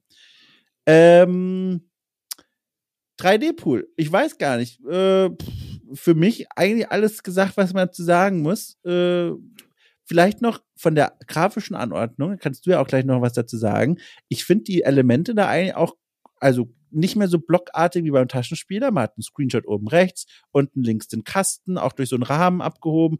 Oben links hat man den Titel des Spiels, einen gelben Kasten für die technischen Infos, den blauen Kasten für die Wertung. Du, das ist relativ, ich sag mal, locker luftig designt, oder? Also für die 80er. Ja, würde ich auch sagen, gut verteilt. Foto oben, hier diese Wertungskasten unten, äh, Elemente, wie gesagt, Ja. gibt's genügend, lockert den Text auf. Ich meine, gut, ist jetzt auch weniger, äh, weniger zu lesen als beim, beim Taschenspieler, natürlich beim Gameboy, aber ähm, ich habe daran nichts auszusetzen. Also für damals war das wahrscheinlich State of the Art. Ich frage mich jetzt gerade, ist das jetzt eigentlich, das, ist das jetzt ein Zweiseiter oder ist das ein Einseiter? Also ich glaube, das ist ein Oh. Zweiseiter, oder? Also, also wenn es ein Zweiseiter ist, dann ist der auch noch toll gelayoutet, weil beim Blättern sieht man zuerst den Screenshot, wenn man die Seite durchblättert. Weil der rechts ist quasi und wenn man blättert, dann sieht man ja das, was rechts ist zuerst. Und das ist wie so ein Blickfang. Und dann öffnet man das und denkt sich, mein Gott, ist das 3D etwa? Die, ist es das, von dem alle erzählen? und dann liest man sich das durch. Also wenn es so ist, dass das ein Zweiseiter ist, ist es auch richtig cool gelayoutet. Ja, muss man sagen. Ja. Kleiner Funfact am Rande, das ist auch der Grund, warum in vor allem Tageszeitungen Anzeigen oft auf der rechten Seite sind. Das ist das Erste, was man sieht, wenn man Guck. umblättert. Guck mal, was man da alles noch lernt. Super spannend. Ja, gell? Und, und ja, das ja. ist übrigens beim nächsten Text auch nochmal so. Ich glaube, wir sind der Sache auf der Spur. Auch beim nächsten Spiel, das du dir noch ausgesucht hast, äh, Indoor Soccer. Auch dort, Screenshot oben rechts und unten längs der Meinungskasten von Heinrich Lehnhardt. Auch das Spiel hast du dir ausgesucht. Ich ahne warum, aber sag uns doch warum. Oh Gott, ja, ich muss mich kurz beherrschen, weil ich, also wirklich, ich habe mich persönlich angegriffen gefühlt, als ich Och. diese Seite gesehen habe, weil, das muss ich kurz vorlesen. Im Wertungs Wertungskasten steht, wirre Hallenfußball-Simulation auf Kreisklassenniveau. So, wer mich kennt, weiß, ich spiele in der Kreisklasse. Und ich will jetzt mal ganz trocken behaupten, bei uns in der Kreisklasse, wenn man da ein Bänderes hat in der 70. dann steht man noch, man beißt die Zähne zusammen, man steht bis zur Nachspielzeit, steht man da noch auf dem Platz. So. Und, und das will ich an dieser Stelle mal angemerkt haben. Hier wurde die Kreisklasse einfach in Dreck gezogen und das konnte ich so nicht stehen lassen. Ich musste das Ja. mal hier aufklären. Ähm, ganz klar. okay, jetzt nochmal zurück zum Ernst des Lebens. Nee, ich muss auch so beim Lesen lachen, weil der Autor hat äh, geschrieben, also ganz kurz, in diesem Spiel geht es einfach, äh, wie der Name schon sagt, um Indoor Soccer. Es geht einfach nur um Fußball.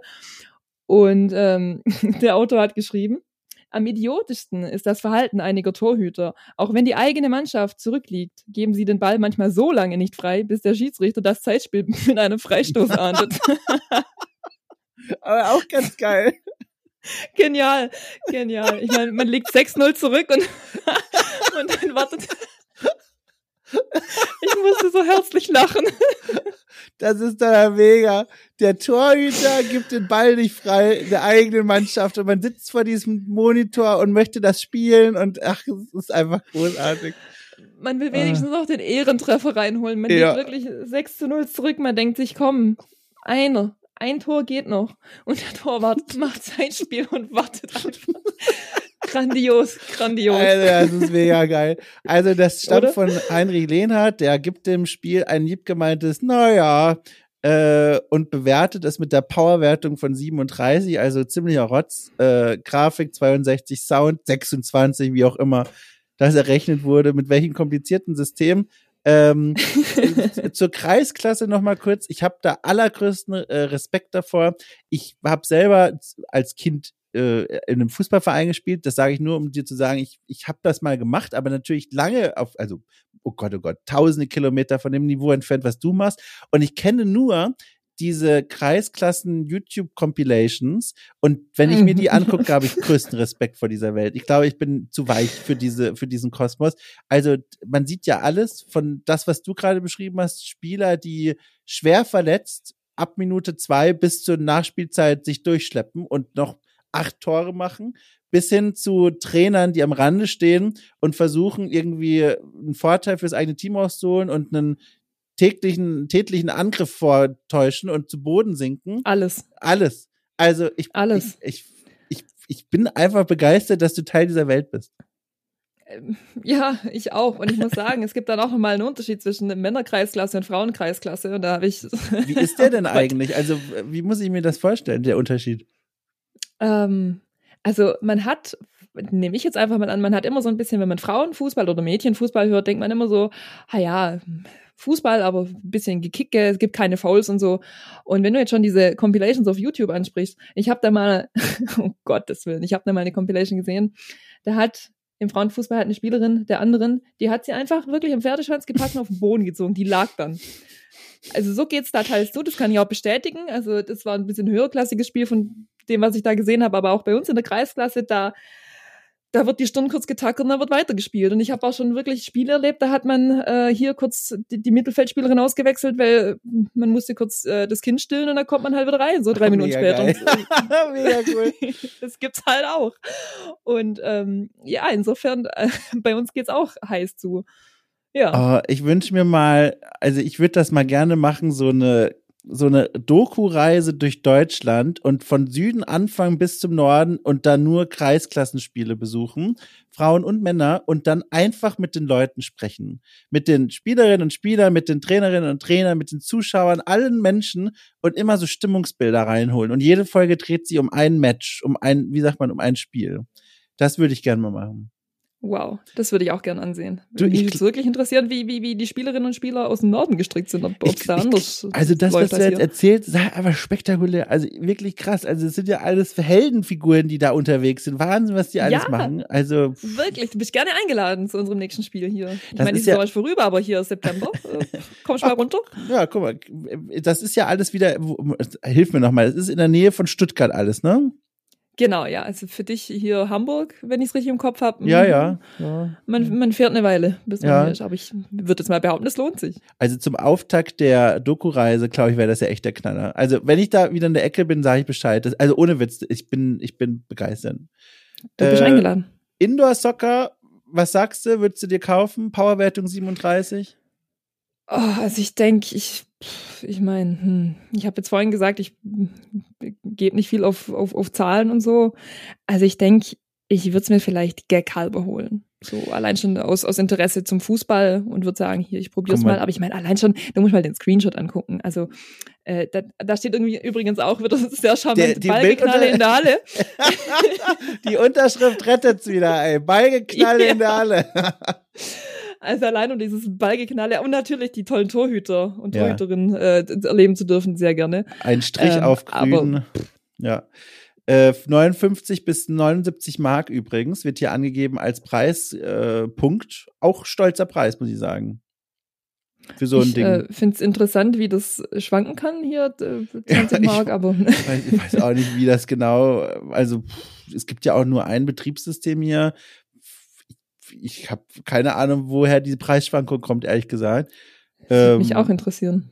Hm. Gibt es da keinen geregelten, ach, die, die, die 80er, weißt du, da gab's, da wusste man nie, wie viel man am Ende bezahlt für so ein Spiel. Wie viel hat ja. denn, wie viel hat denn 3D-Pool gekostet? Da steht auf Kassette 35 Mark und auf Diskette 39 bis 69 Mark. Sind das vielleicht verschiedene Diskettenformate? Ach, ich weiß es nicht. Das ist mir alles Kann ein Rätsel. Sein. Da sind wir zu jung für. Da sind wir einfach Finde ich aber problematisch, weil ich meine, als Kind, wenn du im Monat, sagen wir mal, keine Ahnung, 40 Mark bekommst, was wahrscheinlich extrem viel gewesen wäre als, als, äh, auch, ja. als Taschengeld. Und, und du möchtest unbedingt 3D-Pool haben.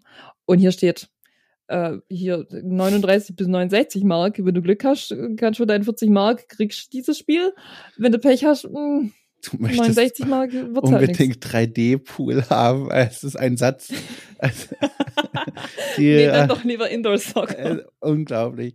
Ja, also da, wir haben sie durch, die ganzen Seiten, die wir uns vorbereitet haben. Fühlst du dich, also ich frage mal so, was nimmst du jetzt so mit? Also von der Lektüre der Powerplay 989, weiß ich nicht. Was sind deine Gedanken? Was ist hängen geblieben? Was für Eindrücke hast du gewonnen? Erwartungen, die bestätigt wurden oder sowas? Was, was ist dein Fazit? Also ich wurde extrem positiv überrascht, würde ich sagen. Ja. ich habe es ja auch schon angesprochen, da wurden teils wurde sich mit, mit Dingen auseinandergesetzt, die ich so nicht erwartet habe. Wenn ich an den Taschenspieler zurückdenke, äh, mir wird mitgegeben, ein Satz Batterien reicht je nach Qualität für circa zehn Stunden Spielzeit. Mhm. Hätte ich nicht erwartet, dass ich, äh, dass ich das, diese Info mitbekomme. Äh, und, und vor allem aber auch die, die Kurzfazite und natürlich äh, unsere, unsere Bewertungsskala. Also das ist, da, da, da sind viele Gedanken reingeflossen. Es war qualitativ extrem hochwertiges Produkt, das man damals hatte. Und ich denke, wenn man heutzutage Videospieljournalismus, man hat, ihn gibt's überall, ihn gibt's im Web, Print, in, in so vielen Formaten, es gibt ihn hier als Podcast, es gibt ihn visuell und man hat so viele Eindrücke und dann hat man damals aber, man beschränkt sich einfach auf dieses Printprodukt und man hat eben nur diesen verfügbaren Platz, vor allem bei diesen Kurzfaziten. Wir erinnern uns, äh, hier teils Fazite, zwei Sätze. Es gab nicht mehr Platz. Man hat extra noch den Screenshot weggelassen, damit Night Dawn für das C64 reinkommt. Ja, sehr gut. ja, das, sind solche, das sind Gedanken, die musste man sich damals machen. Und ich glaube, das, das Produkt an sich, das dabei rausgekommen ist, ich könnte mir, wenn ich das heute so sehen würde, ich würde es kaufen. Ja. Ist so mein Fazit. Ich bin, ich bin auch, ich bin lande beim selben Fazit. Ich bin auch sehr angetan. Es ist ein super charmantes äh, Magazin oder zumindest eine super charmante Ausgabe, Powerplay 989. Ich hätte die damals also sowas von gekauft. Ich wäre Powerplay-Leser gewesen. Vor allem, weil ich mag diese teilweise echt rotzige Art, so über Spiele zu schreiben. Gerade die Kurztests sind ganz toll in mein Herz gerückt, weil da die Texte so wunderbar persönlich und, und subjektiv sind und dann das alles so runterdampfen auf die Essenz. Ähm, Prima. Das, mhm. Fantastisch. Äh, die Gesichter, auch der Knaller, wunderbar, also liebenswert einfach und funktioniert ja auch für das, was sie machen wollen.